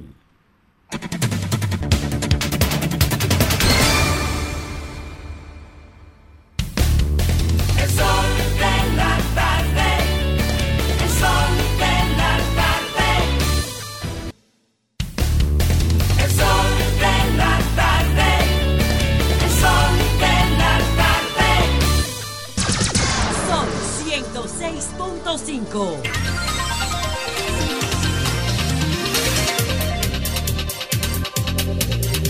Bueno, señores, que estamos de regreso y 20 minutos completan ya las 4 de la tarde. ¿Cómo andarán las cosas por allá, verdad? Por la ciudad de los rascacielos, por los Nueva York, ¿eh? Por los Nueva York. Vamos a ver qué nos cuenta Eliazar con Oír la Comunidad. Buenas tardes, Eliazar. Hola. Hola, buenas tardes, ¿cómo estás? Qué bueno. Ya por aquí, por el lado del frío. Ah, ¿cómo está ese frío de entrada? Bueno, está peor que como yo lo dejé. Viene una, una lluvia buena hoy. Ay, ay, ay, ¿cómo Viene an- una lluvia hoy que, que probablemente hace que se ponga un poquito más, más caliente en los próximos días. Eliazar, tú Está tenías que hacer una escala previa por aquí antes de cruzar el charco otra vez, ¿eh? Usted quedó. Yo sí, sí. Atra- sí, sí, lo, que se te quedó en la maleta. No, yo lo, yo lo, sí, lo dejé con Lea. ¡Ay, Virgen! Ah, Lea. No, ¿Qué no, fue no. lo que dejaron? No, Fue contigo, Lea. Dice Lea que no se caliente, Eliazar, con ella. Cría cuervo. Adelante, Eliazar, ¿con qué nos encontramos al regreso allá a Nueva York? Aquí nos encontramos con una situación que va a sentar un precedente legal. ¿Por qué? Porque hay una, una fiscal del estado de Arizona que se niega a extraditar el sospechoso de un asesinato que hubo en un hotel aquí en la ciudad de Nueva York, bajo el simple alegato de que el alcalde de, o el fiscal de la, de la ciudad de Nueva York es muy flojo con el crimen. Por primera vez, eh, una persona que está bajo custodia en, en otro estado y que lo, un otro estado de la, de, la, de la Unión Americana lo reclama por haber cometido un asesinato, eh, otro fiscal se niega rotundamente a devolvérselo a donde esa persona cometió el crimen que, que pasó a una señora ecuatoriana el sábado pasado, eh, donde es una persona de una trabajadora sexual, donde este, este individuo pues eh, prácticamente la, la, la asesinó de una manera grotesca.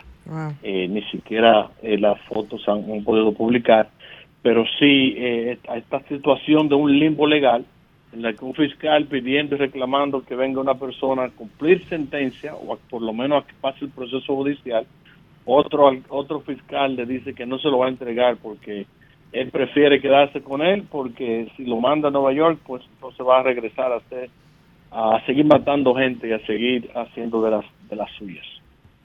Nos encontramos con eso. Y lo segundo es eh, luego de, de la aprobación de, del cannabis eh, para uso recreacional pues abrieron alrededor de 1.400 tiendas ilegales en todo el estado de Nueva York. Ilegales, Pues, perdón, eh, y mil ilegales. ¿Ilegales cuántas hay? Pues- ilegales no, no, sí, Ilegal- pero legales cuántas hay?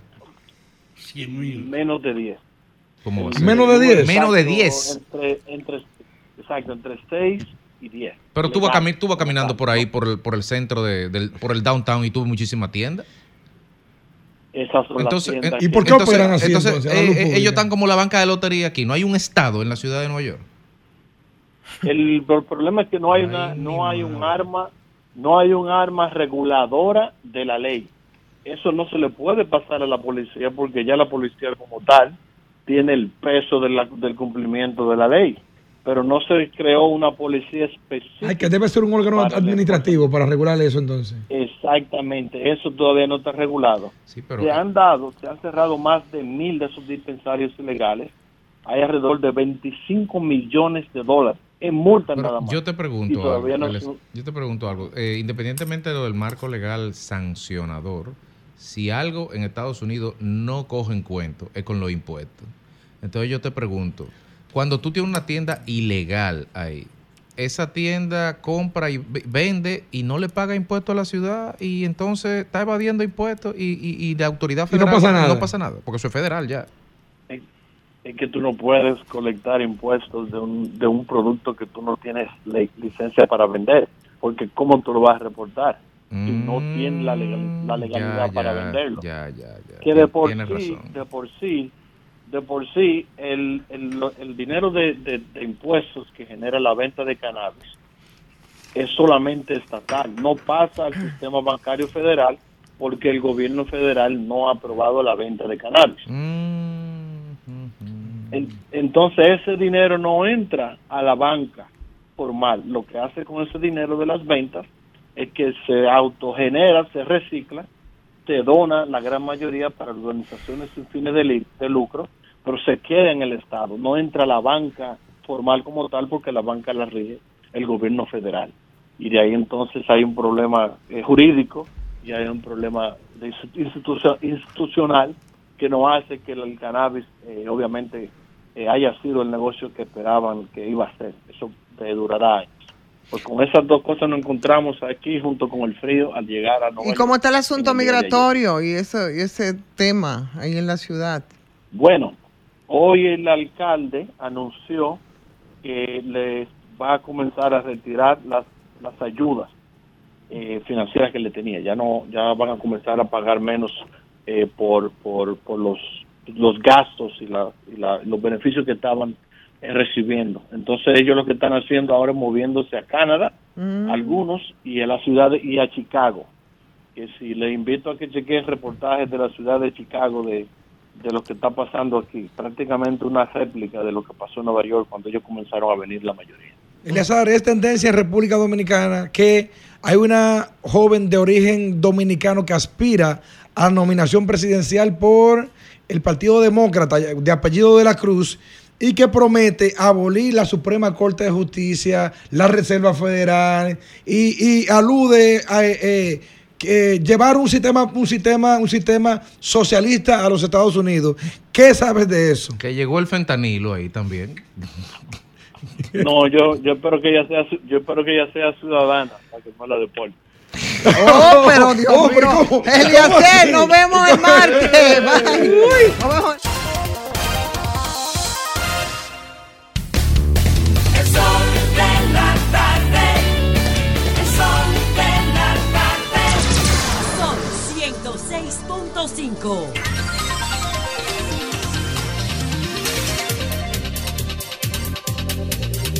Tres y 48 minutos de la tarde aquí en el sol de la tarde. De inmediato, el comentario de nuestra compañera Ivonne Ferrer. Muchas gracias, Federico. Saludos de nuevo, República Dominicana, como lo hacemos cada tarde desde esta plataforma que es el Sol de la Tarde, Sol del País. Ayer este, pues justamente eh, hablabas, eh, Federico, respecto de Barómetro de las Américas y sus números que eh, pusieron ellos ahí a, a disposición en los que ahora distinto de como en otras ocasiones, el tema de la seguridad eh, ciudadana eh, estaba en un segundo lugar con un 21%, lo que no significa que nosotros, que para, eh, para este país, la seguridad ciudadana no siga siendo una gran preocupación, de hecho lo es en todos los países del mundo. Para nosotros sube, baja, se nos a mí se me parece mucho a veces al tema al tema mismo haitiano, que a veces yo siento que se lleva y se trae dependiendo de algunas coyunturas incluso políticas, pero eh, sabemos que es una realidad sobre todo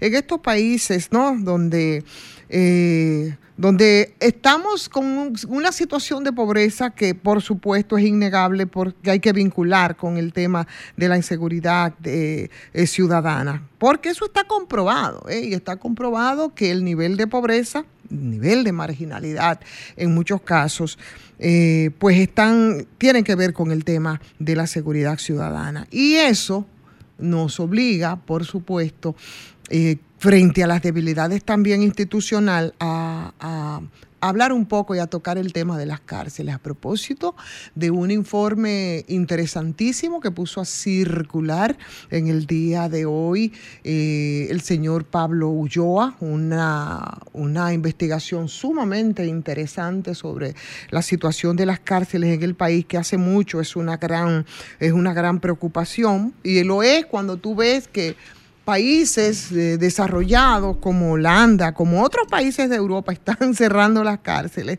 porque la falta de la criminalidad y de los delitos eh, de los ciudadanos eh, con problemas eh, que su, por lo menos sus problemas fundamentales hace mucho tiempo que están resueltos aquí en República Dominicana, lo que vemos es el, intento de construcción de más cárceles porque la población enjaulada, hacinada, inhumanamente hacinada, crece y crece constantemente.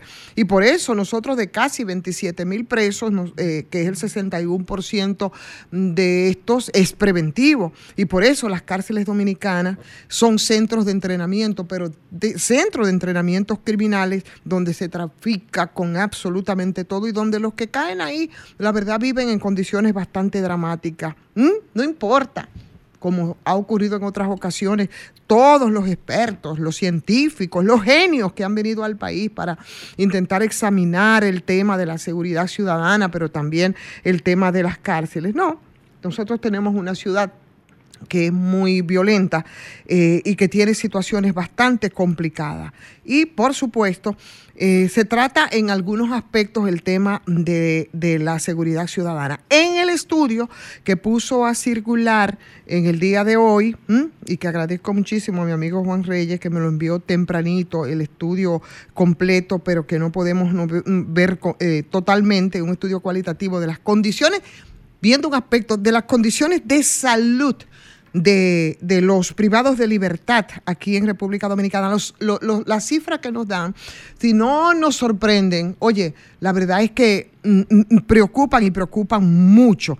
Ellos, como órgano garante de, los derechos, presentó este estudio eh, donde un 30% nos dice ahí de la población penitenciaria tiene problemas de salud y más de la mitad no recibe tratamiento. Eh, el defensor del pueblo cuando presentó este informe, bueno, pues nos daba, nos ofrecía algunas cifras, ¿no? Muy puntuales respecto al tema de la salud y ahí nos dice que eh, se arrojó que la población carcelaria tiene problemas cardíacos, enfermedades oculares, enfermedades de células falciformes y 20% padece de problemas de salud mental un 10% con enfermedades renales, un 8% con enfermedades de diabetes, un 5% con tuberculosis, 3% con VIH, un dato que definitivamente ha resultado bastante alarmante, que de esa población penitenciaria la mitad no recibe ningún tipo, ningún tipo de atención. Y vuelvo y repito, no es algo que, nos, que nos sorprenda porque la situación carcelaria aquí, el sistema penitenciario inhumano, como desde hace muchísimo tiempo se comporta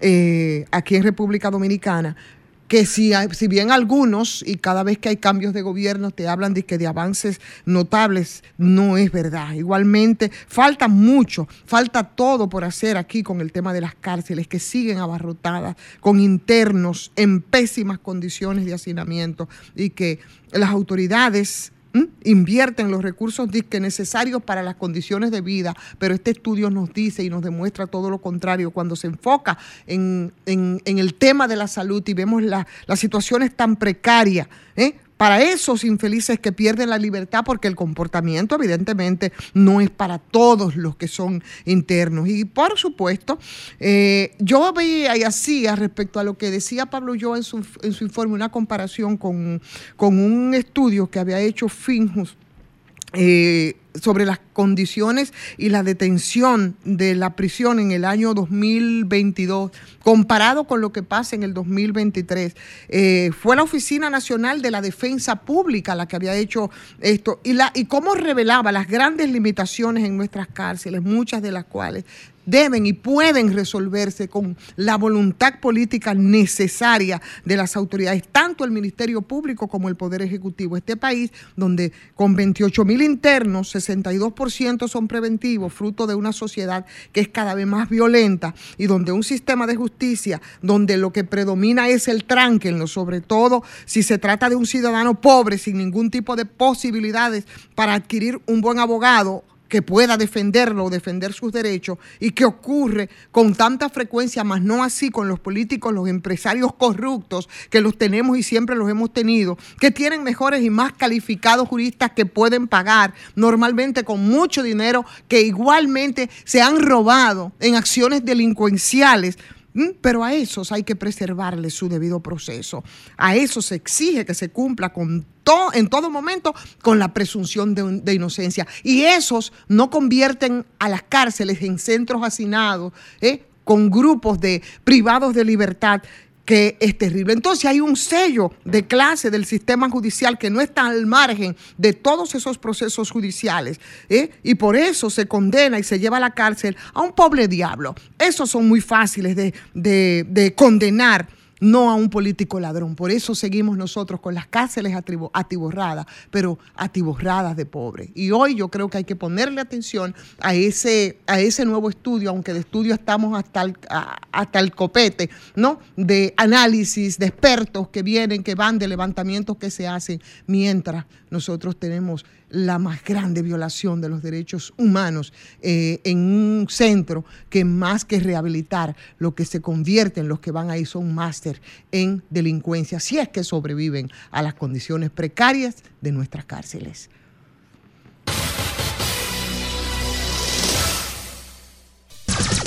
Son 106.5.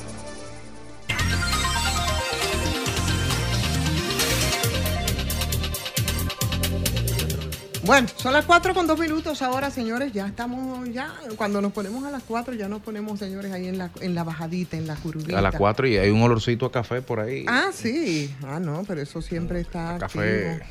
Eh, muy, muy, muy activo, definitivamente. Bueno, bueno, ahí está. Vamos a ver, ¿cuál es? Déjame ver qué es lo que me mandan por aquí. Bueno, eh, recientemente veo una noticia de... Vamos a ver. Reclutarán personal para agilización de permisos ambientales. Además de dominicanos, contratarán a expertos de Cuba que tienen recursos más calificados, dice el ministro de Medio Ambiente en la Cámara Americana de Comercio.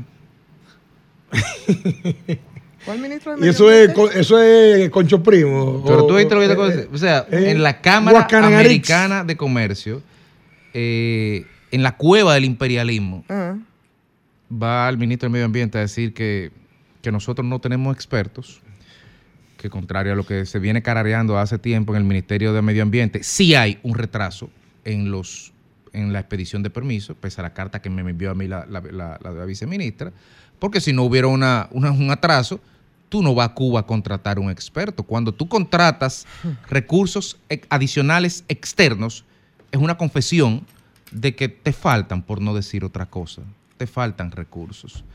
El problema es que esto es precisamente lo que se está diciendo hace años, o lo que te está diciendo hace meses aquí, que hay un tema fuerte de permisología, de eficiencia en la expedición de los permisos, que atenta contra el desarrollo económico y que atenta contra los planes de reelección del presidente Abinader. Pero cuando te para una economía, porque lo que mueve la economía, ¿sabe lo que es? La construcción, el cemento. Si no, pregúntele al viejo Balá. Entonces, cuando usted se para una economía sobre la base de permisos, sobre la base de lentitudes, de meses y de meses, y ahora al, al echarse la paloma, tú vienes y dices que vas a Cuba a contratar técnicos, yo, yo no sé qué pensarán los que estudiaron ingeniería ambiental en Intel, los que estudiaron ingeniería ambiental en la UNFU, los que estudiaron eh, posgrado ni maestría en la UAD de temas ambientales. Porque lo que le puedo decir, que el ministro le acaba de decir que ustedes no saben un carajo de nada, que hay que ir a Cuba a buscar técnicos. No, y que a lo mejor la, la inoperan- lo inoperante que ha resultado precisamente la, yo digo, la- el- Tiene otra lectura. ¿Eh? Tiene Sí. otra lectura. No, no, no, no, La otra lectura, Ivonne, que yo le doy es que el ministro de Medio Ambiente se comporta como un dios en el Olimpo omnipotente y que esos simples mortales que estudiaron ingeniería ambiental y todas estas características del medio ambiente y cambio climático no tienen, no tienen, pese a tener los méritos académicos, no tienen la forma de cómo llegar al ministro de Medio Ambiente ni al ministerio para ser evaluado. O a lo mejor cuando- por el desastre de su gestión se debe que aquí no hay técnicos adecuados ni capacitados para poder cumplir con las funciones que requiere una, un, una- un puesto, ¿no? Y, y- y- y- y lo que ha sido la gestión del ministro de Medio Mire, Ambiente, tan cuestionada y tan criticada, con mucha y con Y voy a, para, para- razón, para hablar con un poco más razón, porque ustedes saben que a veces los titulares dicen una cosa y la tripa dice otra de la información. Me voy a limitar a las comillas que señala el periódico Diario Libre, me parece, por, la, di- por el diseño. Mm. Comillas, palabras del ministro. El gran desafío que tenemos ahora es el personal, encontrar biólogos, gente que sepa de ecología, que conozca los temas vinculados O sea, a este no tipo de estudios especializados. Cierre de comillas. Comilla de nuevo. Empezamos un proceso de reclutamiento aquí y vamos a contratar gente fuera del país. Estamos pensando en 10 cubanos, en 10 cubanos que tienen más avance que nosotros, más personal Y el calificado. PRM con un padrón área. de 3 millones de, de- de- de- simpatizantes no tiene 10 técnicos medioambientales para contratarle en el Ministerio de No, Medio no, Ambiente. ni, ni, ni, Sí, ni el. PRM, ni el PLD, Pero- pero ni la bien, fuerza, pero- o sea, peor. Porque, eh, o sea, tú no esperas que contrate uno de, uno, uno de fuera. Podría ser uno que no sea de nadie o uno que sea de ellos. Ahora, en 3 millones de simpatizantes no hay 10 personas capacitadas para ser contratadas. Porque si tú me dices que el gran desafío es encontrar ingeniero eh, en fisión nuclear, bueno, pues está bien, es verdad, hay un desafío fuerte aquí.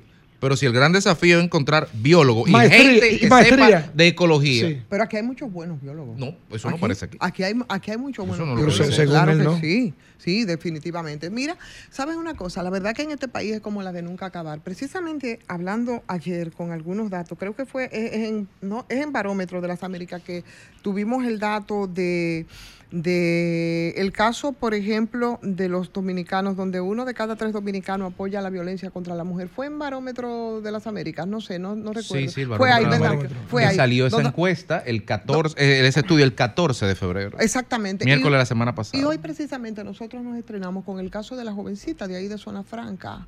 Eh, y por supuesto que eso te resulta, yo no sé, tan preocupante, pero casi una vergüenza. Porque ¿qué es lo que dice la, la encuesta? La encuesta te dice que aquí en República Dominicana una de cada tres personas justifica la violencia contra la mujer. En caso de infidelidad, y, caso de y- y infidelidad- un- y- el 25%, el 30% en caso de infidelidad y el 25% Que no- en caso de que no cumpla con sus quehaceres. O sea, lo- si no me friega Sí. y no me plancha sí, y no sí, cumple con el rol que, que te hemos definido a ti, mujer, que tiene que hacer, Ajá. que es resolverme a mí, hombre, los problemas, entonces te caqueo. Exacto, o sea, si tú no llegas y tú no me pones y me colocas las chancletas aquí, me, ah, me preparas, me tienes listo la comida. Entonces, esa alerta sobre el aumento de la discriminación, señores, hacia, hacia las mujeres en medio de la situación en la que nosotros nos encontramos, que estamos ahora mismo con la tasa de feminicidio más alta de América Latina. Todavía nosotros no nos ponemos a la par respecto a este caso. Y tú encontrar el gran peso que tiene en términos culturales y de ese machismo arraigado que nosotros tenemos. Mira, es una situación bastante compleja y preocupante. Las cifras que nosotros tenemos aquí de muertes, eh, muertes eh, por violencia intrafamiliar o muertes de pareja, eh, es, es un fenómeno terrible. Y que un porcentaje tan alto de la población que no solamente incluye hombres, esté pensando de esa manera. Nos estrenamos todos los días con casos de violencia. Entonces, Eso- no se han dado cuenta que las mujeres hace mucho que se empoderaron, que, eh, que, que es más integral, ¿no? Ese avance de la mujer, tanto que le ha llevado a que las universidades están con una mayoría de mujeres, pero además mujeres que se han vinculado a los medios de producción desde hace muchísimo tiempo y van a la par caminando con los hombres en términos de las responsabilidades. O sea, Aunque ese estudio dice, perdón Fafa que te iba a hablar, aunque ese estudio dice que la mayoría, eh, no me recuerdo el porcentaje ahora, entiende que más con las mujeres que con los hombres, que cuando la mujer sale de su casa a trabajar y, a- y a- y ayudar a las finanzas familiares, entonces los niños sufren. Si el hombre pasa, no sufre, claro, pero esa es la otra forma de ver que, que el- que hemos concebido una idea de familia en donde hay unos roles asignados, donde el hombre no cambia pamper, No, claro. porque- donde el hombre no prepara leche, no prepara compota, no da comida, ni atiende al muchacho. Quien tiene que hacer eso es la mujer, y si la mujer no lo hace porque tiene que salir a trabajar, entonces eh, eso está mal. Usted iba a decir algo. Hay, sí, yo no podía ser indiferente a una discusión como esta sobre la situación de las mujeres, porque yo tengo a Magali en mi cabeza y en mi herencia, y por ella yo tengo que opinar en cosas como esta. Es una herencia, la discriminación de las mujeres, que tiene una fortaleza desde el origen de la historia. La mujer han sido dependientes. No se la... Ha una batalla que duró hasta 200 años, reconocer el derecho de todos. Y los, los franceses llamaron la igualdad, los derechos del hombre. Ni siquiera ellos, cuando lo anu- anunciaron, tenían la idea de la igualdad del género. Ha sido después que se ha logrado poner en la palabra la idea de igualdad de derechos a las mujeres y a los varones. Y eso está todavía pendiente. Hay una herencia cultural que justifica Que la discriminación y el autoritarismo de los varones. Es un esfuerzo global que obliga a la educación, a la ley, a la prédica y a los partidos. Porque en el fondo las mujeres todavía siguen siendo la víctima principal de la opresión social. Yo estoy con el derecho que creo que hay que impulsar en las mujeres, su organización y su participación en la política. No que le diga la ley, que no que pongan la misma cantidad aquí, sino la promoción cultural y política de las mujeres. Pero mira, Yo lamento que no haya una religión de mujeres. Mira, lo que pasa es que es un tema histórico. el Ivonne. 23% de las mujeres también, porque no son solamente los hombres, el 23% de las mujeres y el 33% de los hombres, Félix, para, para, que, para pasarte, están justificando la fuñida violencia por descuido doméstico. O sea, Oye, ¿tú, entiendes? A O esta sea, altura del juego. Así mismo, así mismo. El 32% de ellas defiende la agresividad por infidelidad frente al 39% de los varones que defienden mismo. por sexo. ¿Ok? Así es. Sí, te decía que, que el tema mujer es una deuda histórica con las mujeres. Porque cuando se gesta la Revolución Francesa en el 1789, se, se- se logran los derechos del hombre y del ciudadano. Recuerden, los derechos del hombre y del ciudadano, no de las mujeres. Por eso es que tres años después, con la, a, con, a la cabeza de Olimpia de Guiso, entonces se logran los derechos también de las mujeres. Y fíjense que siempre eh, eh, como que se logra una cosa primero y la otra luego viene consecuente. Entonces, países como los nuestros, que siempre, creo que Graemel siempre hace mucha salvedad, que, que en los países continentales, o sea, siempre tienen mayor, eh, mayor acceso a muchos, a muchos temas que luego los que estamos en, eh, en las islas nos llegan La muchas veces. histórica, La Juan histórica. Isidro, igual. Muchas veces nos llegan hasta 10 hasta 10 años después. Y yo creo que con el tema de, de- de- de la- de las mujeres, de los derechos de las mujeres, estamos prácticamente en el mismo esquema con el agravante de que no tenemos un control adecuado porque no hubo una educación adecuada. Por ejemplo, aquí por muchos años vivimos en un modelo industrial, ¿verdad? Respondiendo todavía a esa famosa revolución industrial que desde los 1700, 1800 hasta el, 1800 hasta el 1980 se podría considerar que estamos en, en la, era de, eh, industrial. Pero entramos entonces a una era que es la era de la tecnología de la comunicación y de la información, donde el servicio impera por completo. Entonces, en esa era industrial, recuerden que el hombre se iba a hacer el trabajo pesado y la mujer se quedaba en la casa atendiendo a los, a los hijos. Pero cuando pasamos a la era del servicio, donde ya hay trabajo, que no hay que cargar nada, no hay que hacer ese esfuerzo, la mujer comienza a capacitarse, comienza a estudiar y comienza a integrarse también al trabajo. La educación que nosotros proponemos o movilizamos a través del Estado, no es que la mujer y el hombre son dos seres iguales y que deben de respetarse entre sí. No, es que la mujer era oprimida y que ahora entonces, como la mujer tiene capacidad eco- económica, tiene que estar por encima del hombre. Entonces, un día es que el hombre está por encima de la mujer, otro día es que la mujer está por encima del hombre. Y esa batalla titánica, intestina, yo lo que creo es que degrada la sociedad y degrada a los dominicanos. Aquí hace falta educación. Ahí es que voy, porque el tema es que a diferencia de 1789, derecho del hombre, o a diferencia de las luchas, las luchas de las sufragistas en el siglo XIX, señores, en Suiza las mujeres votaron en 1976. 1976, eso fue los otros Y días. aquí en el 42. Sí, Pafa, pero en Suiza nosotros votamos 35 años antes que los suizos. Es lo que Sí, quiero decir. claro, claro. Entonces, ¿cuál es el tema? Que estas cosas que nos muestra el barómetro no son diferencias, brechas o problemas que se deriven de un marco jurídico. el marco jurídico está perfecto. El problema es el marco mental que se resuelve con educación, porque tú en la ley tienes igualdad, en la ley tú tienes igualdad en salario, en la ley tú tienes protección de violencia, tú tienes todo en el marco legal, pero tú no tienes una conciencia de la ciudadanía y por ende de los funcionarios del gobierno de turno, el que sea, que asuma que llevar a ese conocimiento a la ciudadanía estos temas y poner en la legalidad el- al día a día, eso es dinero, eso es política pública y nadie pone dinero Pero para per- eso. permíteme agregarle un detalle. La cultura occidental está muy marcada por el cristianismo, por la fuerza que tiene en el mundo, el imperio cristiano que tiene un patriarca en Roma, que es el jefe del mundo. Y usted se imagina que esa iglesia, esa iglesia, que es una fuerza cultural presente en todas partes, concibe que los ministros del Dios que le sirve de base tienen que ser los hombres y que la mujer tiene que ser solo la asistencia de esos ministros. Que la mujer no puede ser cura, que la mujer no puede más que ayudar a lo que lo son. Ese predominio del hombre sobre la mujer tiene un carácter de bendición para que se generalice la desgracia de su sometimiento.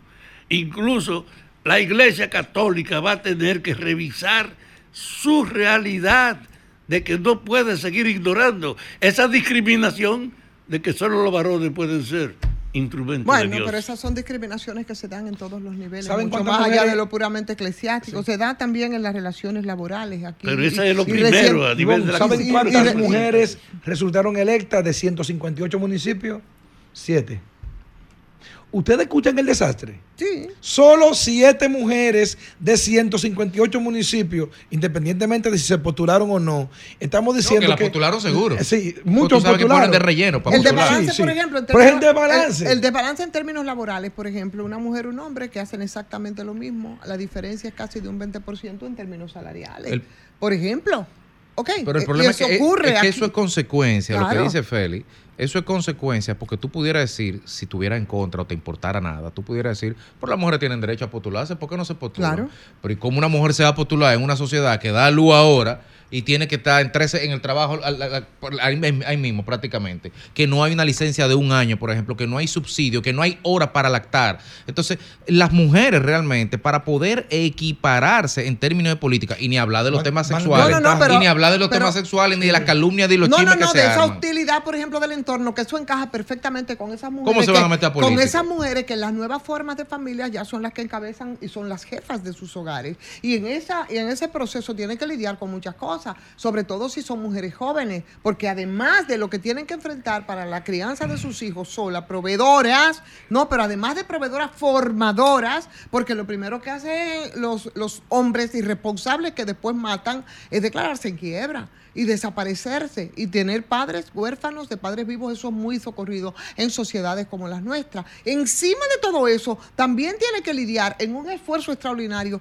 con ese entorno hostil, por lo que tú estás señalando en términos sexuales y demás, y es una barbaridad. Y encima de todo eso, esa falta de acceso a la educación en muchos casos, porque la sobrevivencia a veces no se lo permite, impide que en muchos casos tenga incluso que reconocer y, y, y, y, da- y- y- y- y- ver cuando empieza a ejercerse la violencia, no solamente desde, Claro. desde su pareja, sino desde la misma sociedad hacia, hacia las mujeres. a Entonces, hemos avanzado a y es verdad, pero es mucho lo que todavía nos toca por transitar. A propósito, y haciendo un puente con los dos temas que tocamos, primero el tema medioambiental y ahora el tema de los derechos de las mujeres en Latinoamérica y República Dominicana, eh, decir lo siguiente. Nosotros tenemos que sentarnos como sociedad y poner parámetros inviolables por obligación.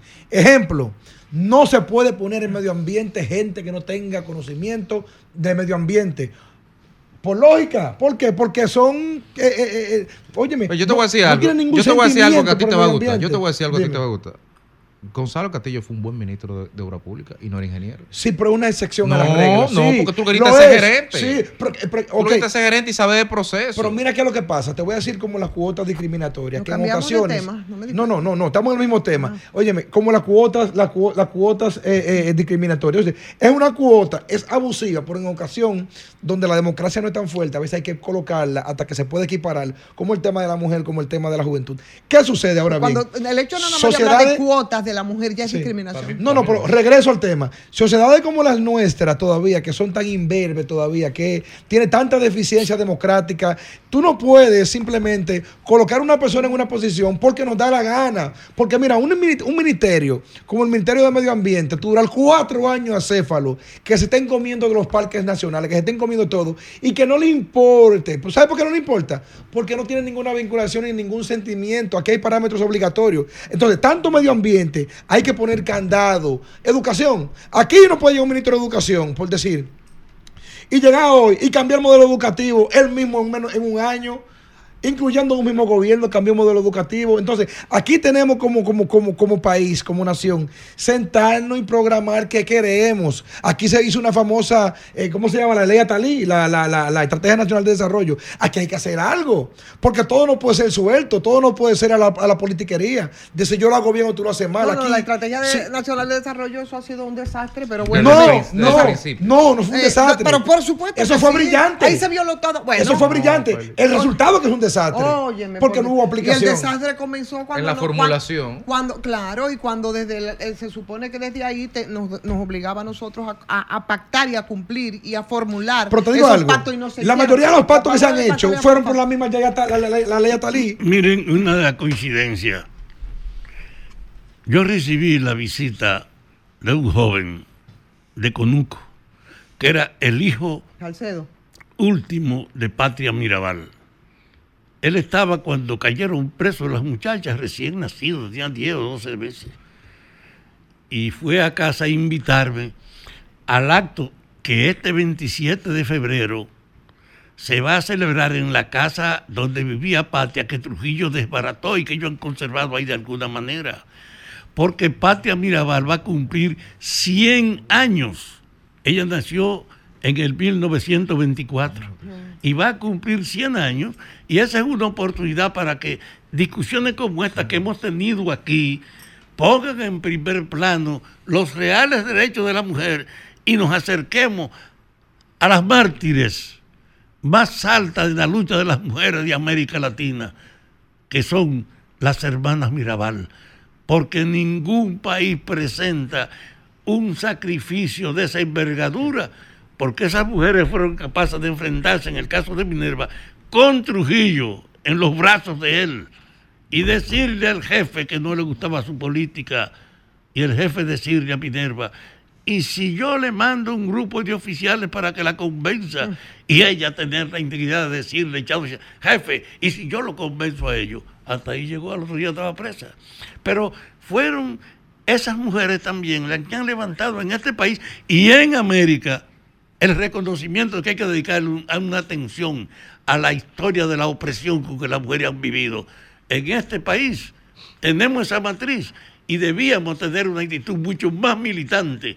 Y por eso yo saludo este diálogo de ustedes hoy como una coincidencia con esa invitación a la que al yo anunciarla invito a los interesados de que el día 27 podamos reunirnos en la casa donde vivió Patria Mirabal con motivo de los 100 años de su nacimiento. Alejandro.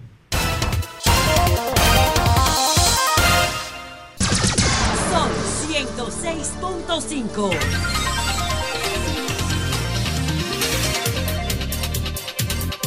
Bueno, señores, aquí estamos, las 4 con 27 minutos, es el sol de la tarde. Ay, ay, ay, qué intercambio de Twitter más interesante, de Twitter, ¿verdad? Que ya no es Twitter, que es X.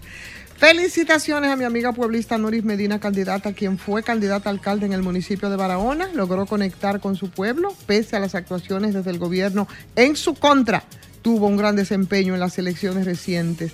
Eso dice él es eh, de la Junta Central Electoral. Roberto Ro- Rosario. Roberto Rosario. Alto dirigente la Donde muestra unos resultados. Ella ganó. Eh, muestra unos resultados. Unas ahí, gráficas. Unas gráficas que son inmediatamente refutadas ¿m? por Sigmund Freud. Me encanta la respuesta. Dice, lamentablemente que un expresidente de la Junta Central Electoral se preste a difundir imágenes falseadas sobre resultados de las elecciones y entonces le presenta el acta, dice, con el 100% de los votos donde se evidencia la victoria del PRM oficial en Barahona. Quiero asumir que es un error o una parodia fuerte. ¿eh? Tú sabes que, tú sabes que el chisme No, pero busca la respuesta entonces, Sí. la respuesta de... De Roberto Rosario, de- entonces. De Roberto Rosario. Tú la tienes al ahí, respecto, Sí, sí, sí, sí, sí, sí, sí, es, sí, sí. Lamento que un funcionario público tenga problemas de lectura comprensiva. Actúe de manera impulsiva, actúe de manera impulsiva, poco reflexiva. Circula en la red una imagen respecto de la cual hizo un comentario que al parecer molestó a los personeros de ley de gobierno, entre paréntesis, ley de Ney. Reaccionan molesto, aunque no sé cuál es la razón de ser de su crítica. Quizá le molesta que diga que Barahona es una provincia opositora. La votación dice que lo es y Noris Medina tuvo un gran desempeño pese a los abusos del gobierno, que también lo fue. ¿Cuál es el problema? Es que la gente del gobierno se siente en el derecho de querer controlar todo lo que se escribe y todo lo que se dice. Wow. Bueno, dicho esto y después, Está de, picante, ese, está pi- está después de picante. ese intercambio de tweets, ¿verdad? Eh, vamos contigo, Federico, vamos con tu comentario. Si, si lo hubiera leído cinco minutos antes, Ay. comento sobre eso. Como dicen, uy. No, pero en realidad eh, quiero, quiero hacerme eco, Ivonne, al igual que tú, de, de la actividad de la, de la puesta en circulación, no sé si ese es el nombre correcto, que, o de la, de la nota de prensa que circuló hoy, donde el defensor del pueblo presentaba el estudio cualitativo de las condiciones de salud en los centros penitenciarios. Me quiero hacer eco de esto porque es algo, es un tema, es como, el tema de las cárceles en este país es como guardar la basura debajo de la alfombra o, guardar los regueros de la casa en una habitación y, se van acumulando los regueros y, al final le parece un cuarto de locos realmente. Pero nadie quiere limpiarlo ni nadie quiere enfrentarlo, pero es necesario hacerlo. Entonces, este informe donde el defensor del pueblo, Pablo Ulloa, eh, hace un estudio sobre la salud en los centros penitenciarios, hay que encuadrarlo primero dentro de la realidad del sistema carcelario de la República Dominicana. Que yo sea de paso, el estudio fue hecho por la reputadísima antropóloga Taira Vargas.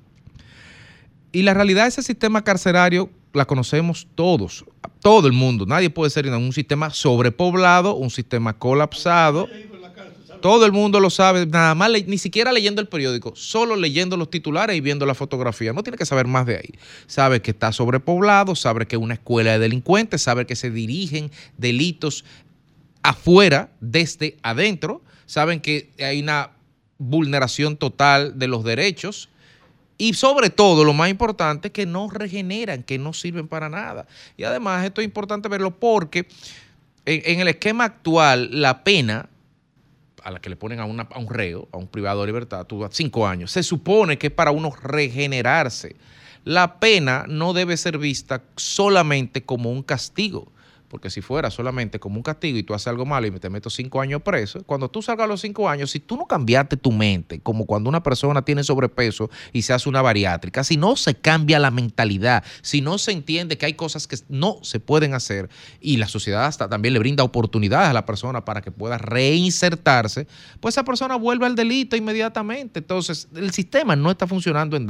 En nada. Y digo el sistema eh, en tanto Estado dominicano. No estoy hablando ni de partido, no estoy hablando de gobierno. Y lo peor es que en el marco mental de la sociedad dominicana subyace la idea trujillista, Fafa, de que el preso no es gente. El preso no es gente, el preso no tiene derecho a nada. Y, eso es algo que adicional lo estamos gestionando con un, estamos gestionando la defensa de la sociedad con un sistema punitivo estructurado en unas normas del siglo XIX, con un código penal de 1884. Estamos tratando problemas en el 2024, 150 años después. Si usted entiende que podemos eh, analizar el delito y los crímenes y enfrentar los flagelos que atacan a la sociedad dominicana con algo que pensaba una gente en 1884, que por cierto no es 1884, es napoleónico, va para atrás, creo que es el 10 o el 11, el Código Penal Napoleón, que se traspola aquí 70 años después. Al margen de si funciona o no el sistema penal, son seres humanos los que están en la cárcel. Vamos a olvidarnos de eso. Y son seres humanos en donde mayoritariamente son preventivos. Y qué fácil es hacer catarsis, y qué fácil es decir el preso no es gente, y qué fácil es decir que se jodan los presos, y soslayar, obviar, ignorar o hacerse el pendejo, y perdón por el francés, con la realidad de que más de la mitad de los presos son preventivos. ¿Y qué es un preso preventivo? O sea, a mí me agarran, me meten en una cárcel, no me llevan a un tribunal, no me presentan una acusación, se vence el plazo máximo de año y medio, y yo estoy en un limbo jurídico, en ese limbo jurídico de, la, los, de los miserables, o en ese limbo de la novela de Víctor Hugo, o en ese limbo jurídico del conde de los Montecristo, de Montecristo, de Dumasa, en ese mismo limbo jurídico están 17, 18 mil personas en la República Dominicana, y nosotros miramos hacia otro lado porque ya nos sentimos bien, porque está preso. Y somos tan hipócritas como sociedad. Somos tan hipócritas que cuando, cuando una persona comete un, deli- un crimen contra, por ejemplo, de pedrastia, contra un niño, una cosa así, le endosamos a esos delincuentes que ejerzan el sistema legal, de, de sanción que nosotros como sociedad somos incapaces de hacer. Y decimos, no, los presos en la victoria que lo arreglen cuando llegue, pero ¿cómo lo van a arreglar si son, si son, si son iguales, si son cómplices en, el delito y son compañeros de viaje en la tribulación de estar presos? Son camaradas, le dan su golpear y lo que sea, pero a los tres días son ya, otro más, y en lo que llega el otro se arregla.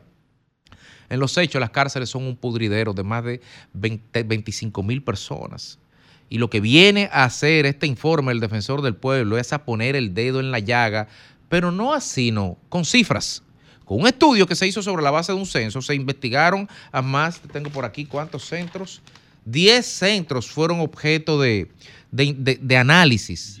10, 10 cárceles con 71 entrevistas muestrales para poder un poco ponderar. ¿Y cuáles son los hallazgos? Yo creo que mi compañero Ivonne lo dijo. O sea, estamos hablando de que el 30% de la población carceraria de este país sufre problemas de salud. Problemas de salud que van desde que el 20% tiene problemas de salud mental.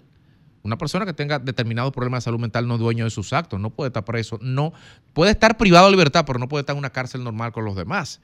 Pero oh, 10% de enfermedades renales, 5% de tuberculosis, que es una enfermedad tradicional e históricamente asociada a la pobreza y al hacinamiento, la tuberculosis, 3% de VIH. Y el problema no es que estén estas enfermedades aquí.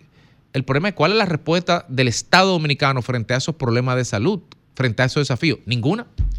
¿Cuál es la atención primaria que se le da? Y no vimos hace 7, 8 días que el defensor del pueblo tuvo que meterse en una cárcel para tratar y lograr que sacara una mujer que estaba condenada para que le dieran un tratamiento contra el cáncer. Y lo que me duele, lo que nos debe llamar a la atención realmente es la forma en que como sociedad abordamos esta problemática. Nosotros entendemos que está bien que los presos sufran en la cárcel, tengan o no tengan sentencia, estén o no estén condenados en primera, en segunda instancia, sean o no preventivos. Son presos, que se jodan. Y así no puede ser, porque esa es la puerta de entrada a la vulneración del Estado de Derecho. Cuando hay una sociedad que permite que eso pase, hay otra sociedad que en El Salvador aplaude que los, que los, que los, que los presos duerman sin colchón, sin sábana, sin almohada, y está bien, y todo el mundo aplaude. Y eso no está bien, porque el camino que nos lleva a la pérdida de libertades comienza con esa situación. Así que muy bien por el defensor del pueblo, Pablo Ulloa, que haya podido poner este foco y a las autoridades del Estado Dominicano encargadas de dignificar dignificar y mantener con derechos fundamentales suficientes a los privados de libertad, que pongan ojo avisor a este tema.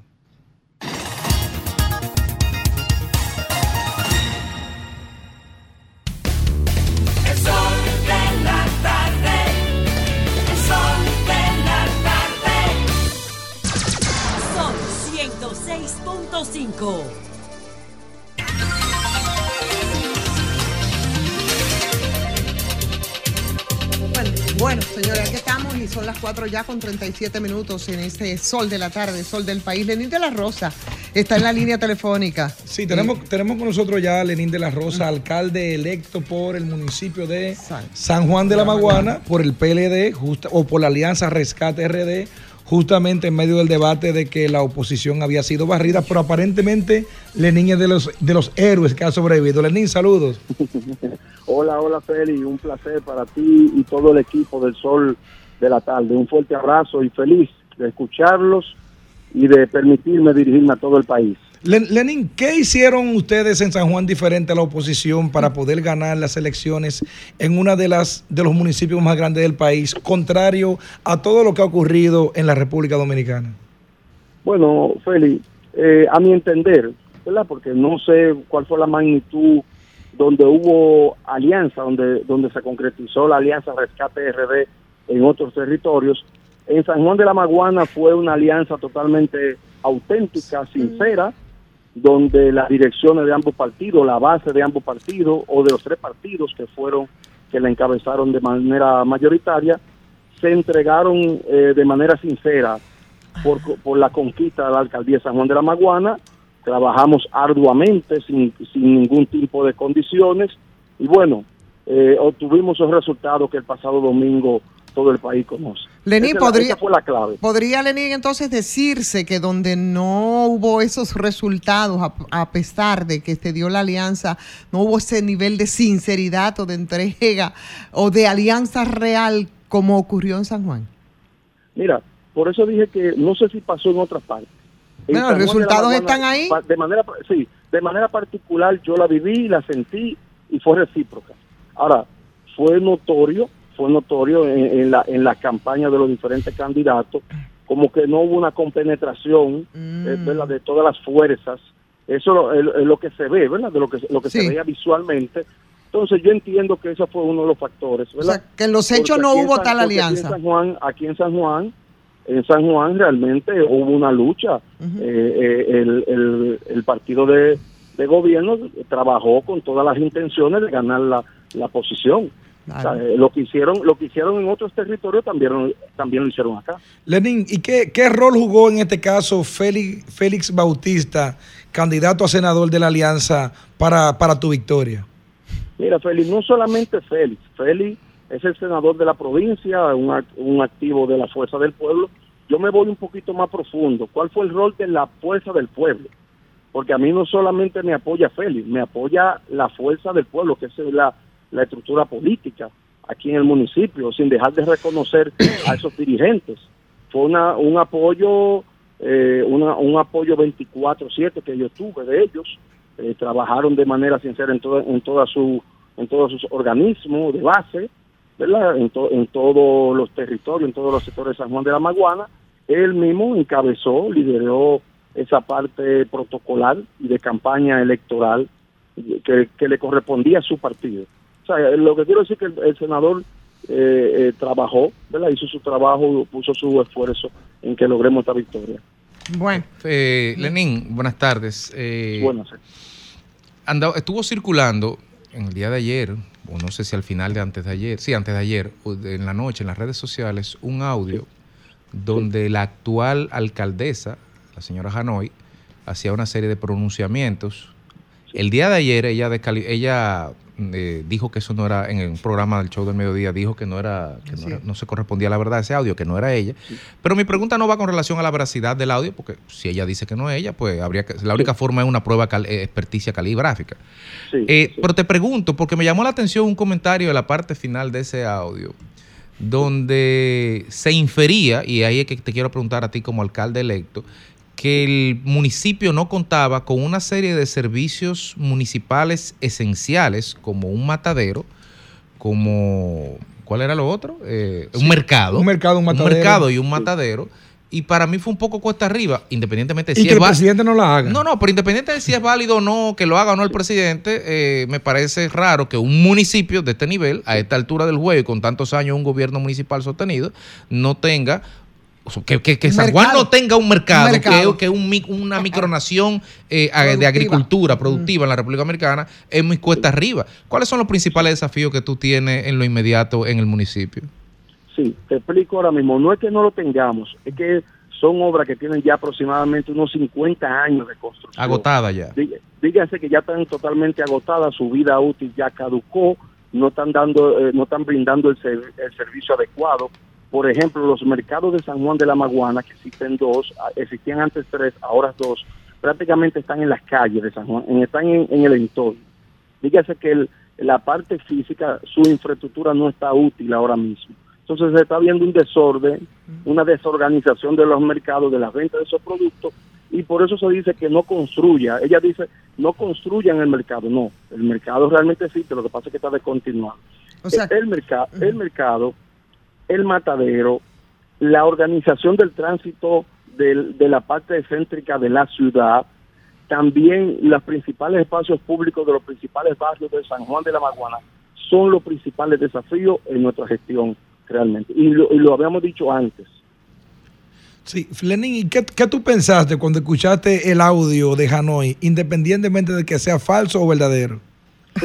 Mira, Donde, donde hace, porque hace unos pronunciamientos a tu Te voy persona. a decir, te voy a decir, mira, mi campaña se caracterizó por nunca hacer una campaña negativa hacia la figura de la de la alcaldesa, nunca. La pueden le pueden seguir. Inmediatamente, inmediatamente yo escuché ese audio, que lo escuché porque obviamente que de la manera que se expresa esa persona me, me lo me lo hacen llegar eh, yo entendía que no era ella, porque entiendo que no es la postura de, de una funcionaria pública. Ya ella lo desmintió, ¿verdad? Sí, Eh, así eh, es. no hay por qué no creer en, no hay por qué no creer en, en sus declaraciones, pero realmente no impactó de la manera que esa señora se expresa, quien sea, quien sea, la se expresa y no admite que fue un proceso electoral donde se gana y se pierde. Bueno, Lenín, la verdad es que tienes un gran desafío. Vas a ser el alcalde de una de las ciudades más importantes del sur. Así es que vamos desde aquí, del sol de la Y, y tarde. con, y con una crisis. Ah, Ajá, desde Sí, el sol de la tarde sí. vamos entonces a desearte muchos éxitos Muchas gra- muchas en la gracias. gestión que inicias, ¿de acuerdo? Mu- Muchas gracias. Y decirle que, eh, aunque sabemos que tenemos un gran desafío, eh, eh, tenemos un gran equipo que está dispuesto a darlo el todo por esta ciudad. Eh, yo tengo toda mi disposición, mi entrega, mi familia, mis equipos para hacerlo y cuento con la voluntad eh, de trabajo de ellos y nada. Y estoy a sus órdenes y espero estar muy pronto con ustedes. Bien, muchísimas gracias. Éxitos, Lenín. Vámonos, Alejandro. Muchas gracias.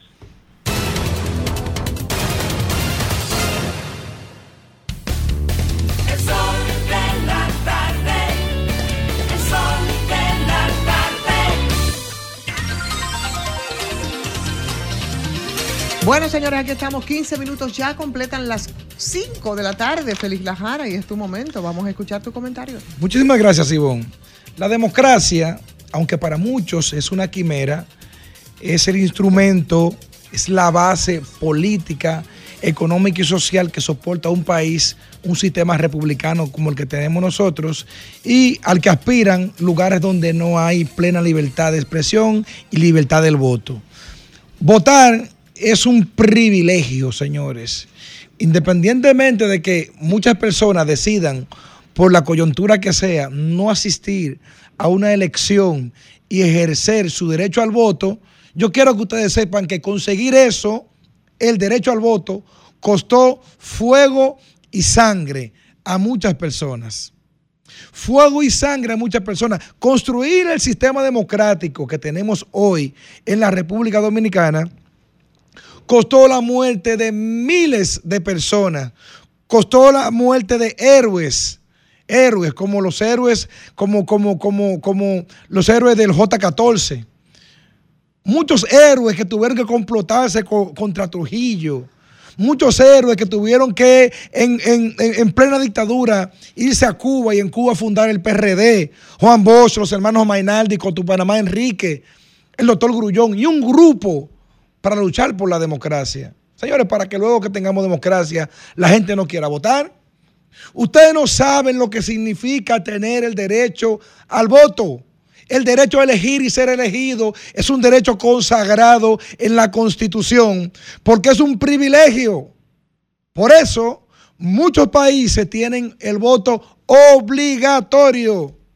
Porque no es posible que una sociedad organizada solamente vote en un municipio, en una provincia, solamente vote un 60 y solamente vote un 30% y que un 70 se quede al margen de lo que ha pasado, porque una votación de ese tipo, aunque es legal, técnicamente podría ser ilegítima, porque no goza con la popularidad, con el respaldo de la mayoría. Y yo creo que en la República Dominicana, si queremos de verdad mantener y preservar la democracia, tenemos que pactar la democracia.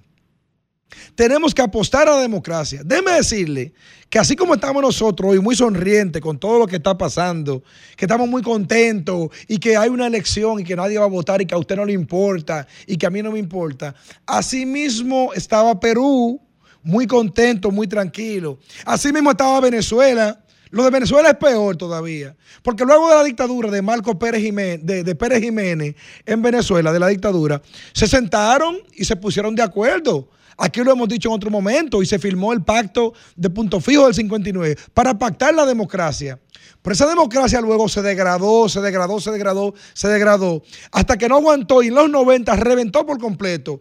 Y Venezuela, de ser un país modelo y ejemplo, cuando un elevado, nosotros vinimos a tener un elevado a finales del 2000, a principios del 2000 o en el 2000 bajito, en Venezuela, en los 70 ya Venezuela tenía una metrópolis, grandes edificios, grandes elevados, un país desarrollado. Pero ¿qué? La inestabilidad política se ha comido esa nación. Perú, el Perú fue un país que creció más que la República Dominicana en la primera década. Perú, señora, llegó a crecer. Yo recuerdo, creo que como en el 2008 o 2009, que Perú creció un 14%. Increíble la economía peruana creciendo. Ah, pero a partir del 2015 se metió Perú en una inestabilidad política y esa inestabilidad, esa inestabilidad le creó que Perú en cinco años tenga alrededor de unos 7, 8 presidentes y la economía creciendo por el suelo.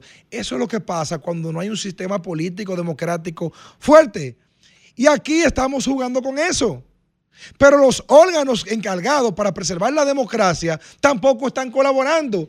El informe que hace la OEA es para llamar a reflexión. ¿Qué está diciendo la OEA? Miren, es verdad, aquí eh, eh, eh, lo que ocurrió no cambia el resultado, pero hubo compra de votos, manipulación. La Junta Central Electoral, señores, permitió que frente a los centros se instalaran casetas.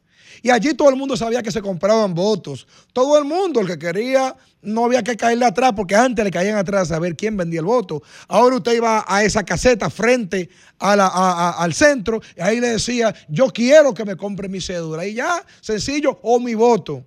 O inclusive lo que pasó en la capital, que, que se dedicaron a los que tenían gafete contrario al partido de gobierno, le daban 3 mil pesos por gafete. Señores, ¿ustedes creen que eso es justo en una democracia? Entonces, eso no es justo, pero tampoco es justo que usted se quede en su casa. Porque si usted va y vota de verdad y toma una decisión del voto, no pasa lo que pasó. Y no importa quién haya ganado. Lo importante es que la democracia se fortalezca. Ahora bien, en el camino que vamos, no vamos a tener democracia. Luego, no griten como hombre o como, o como, no voy a decir como mujer para no discriminar, pero lo que hoy no lo peleemos, luego no lo reclamemos.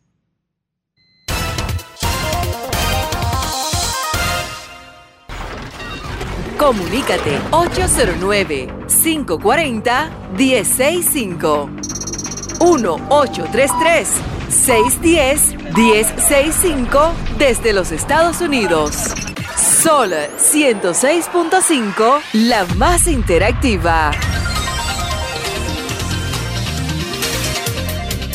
52 minutos de la tarde, cogemos una llamadita, pero antes Fafa Taveras nos dice algo de tu intervención sobre la cárcel, yo no podía quedarme callado.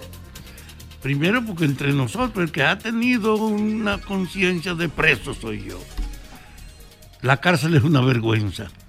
Primero porque es un centro donde los propios policías y militares usan la cárcel también como un problema económico. Y donde el rico que va preso no tiene el destino que tienen los infelices anónimos que están ahí. Yo saludo que el defensor del pueblo se haya ocupado de ello y quiero, por eso pedí la palabra, pedirle que cree una comisión nacional de voluntarios para que trabajemos en la sugerencia real y efectiva de la vergüenza que representa la cárcel de hoy en la República Dominicana. Así es, suscribimos esas palabras y pasamos de inmediatamente a escuchar a la gente. Buenas tardes. Adelante. Sí, buenas tardes. Sí, buenas tardes.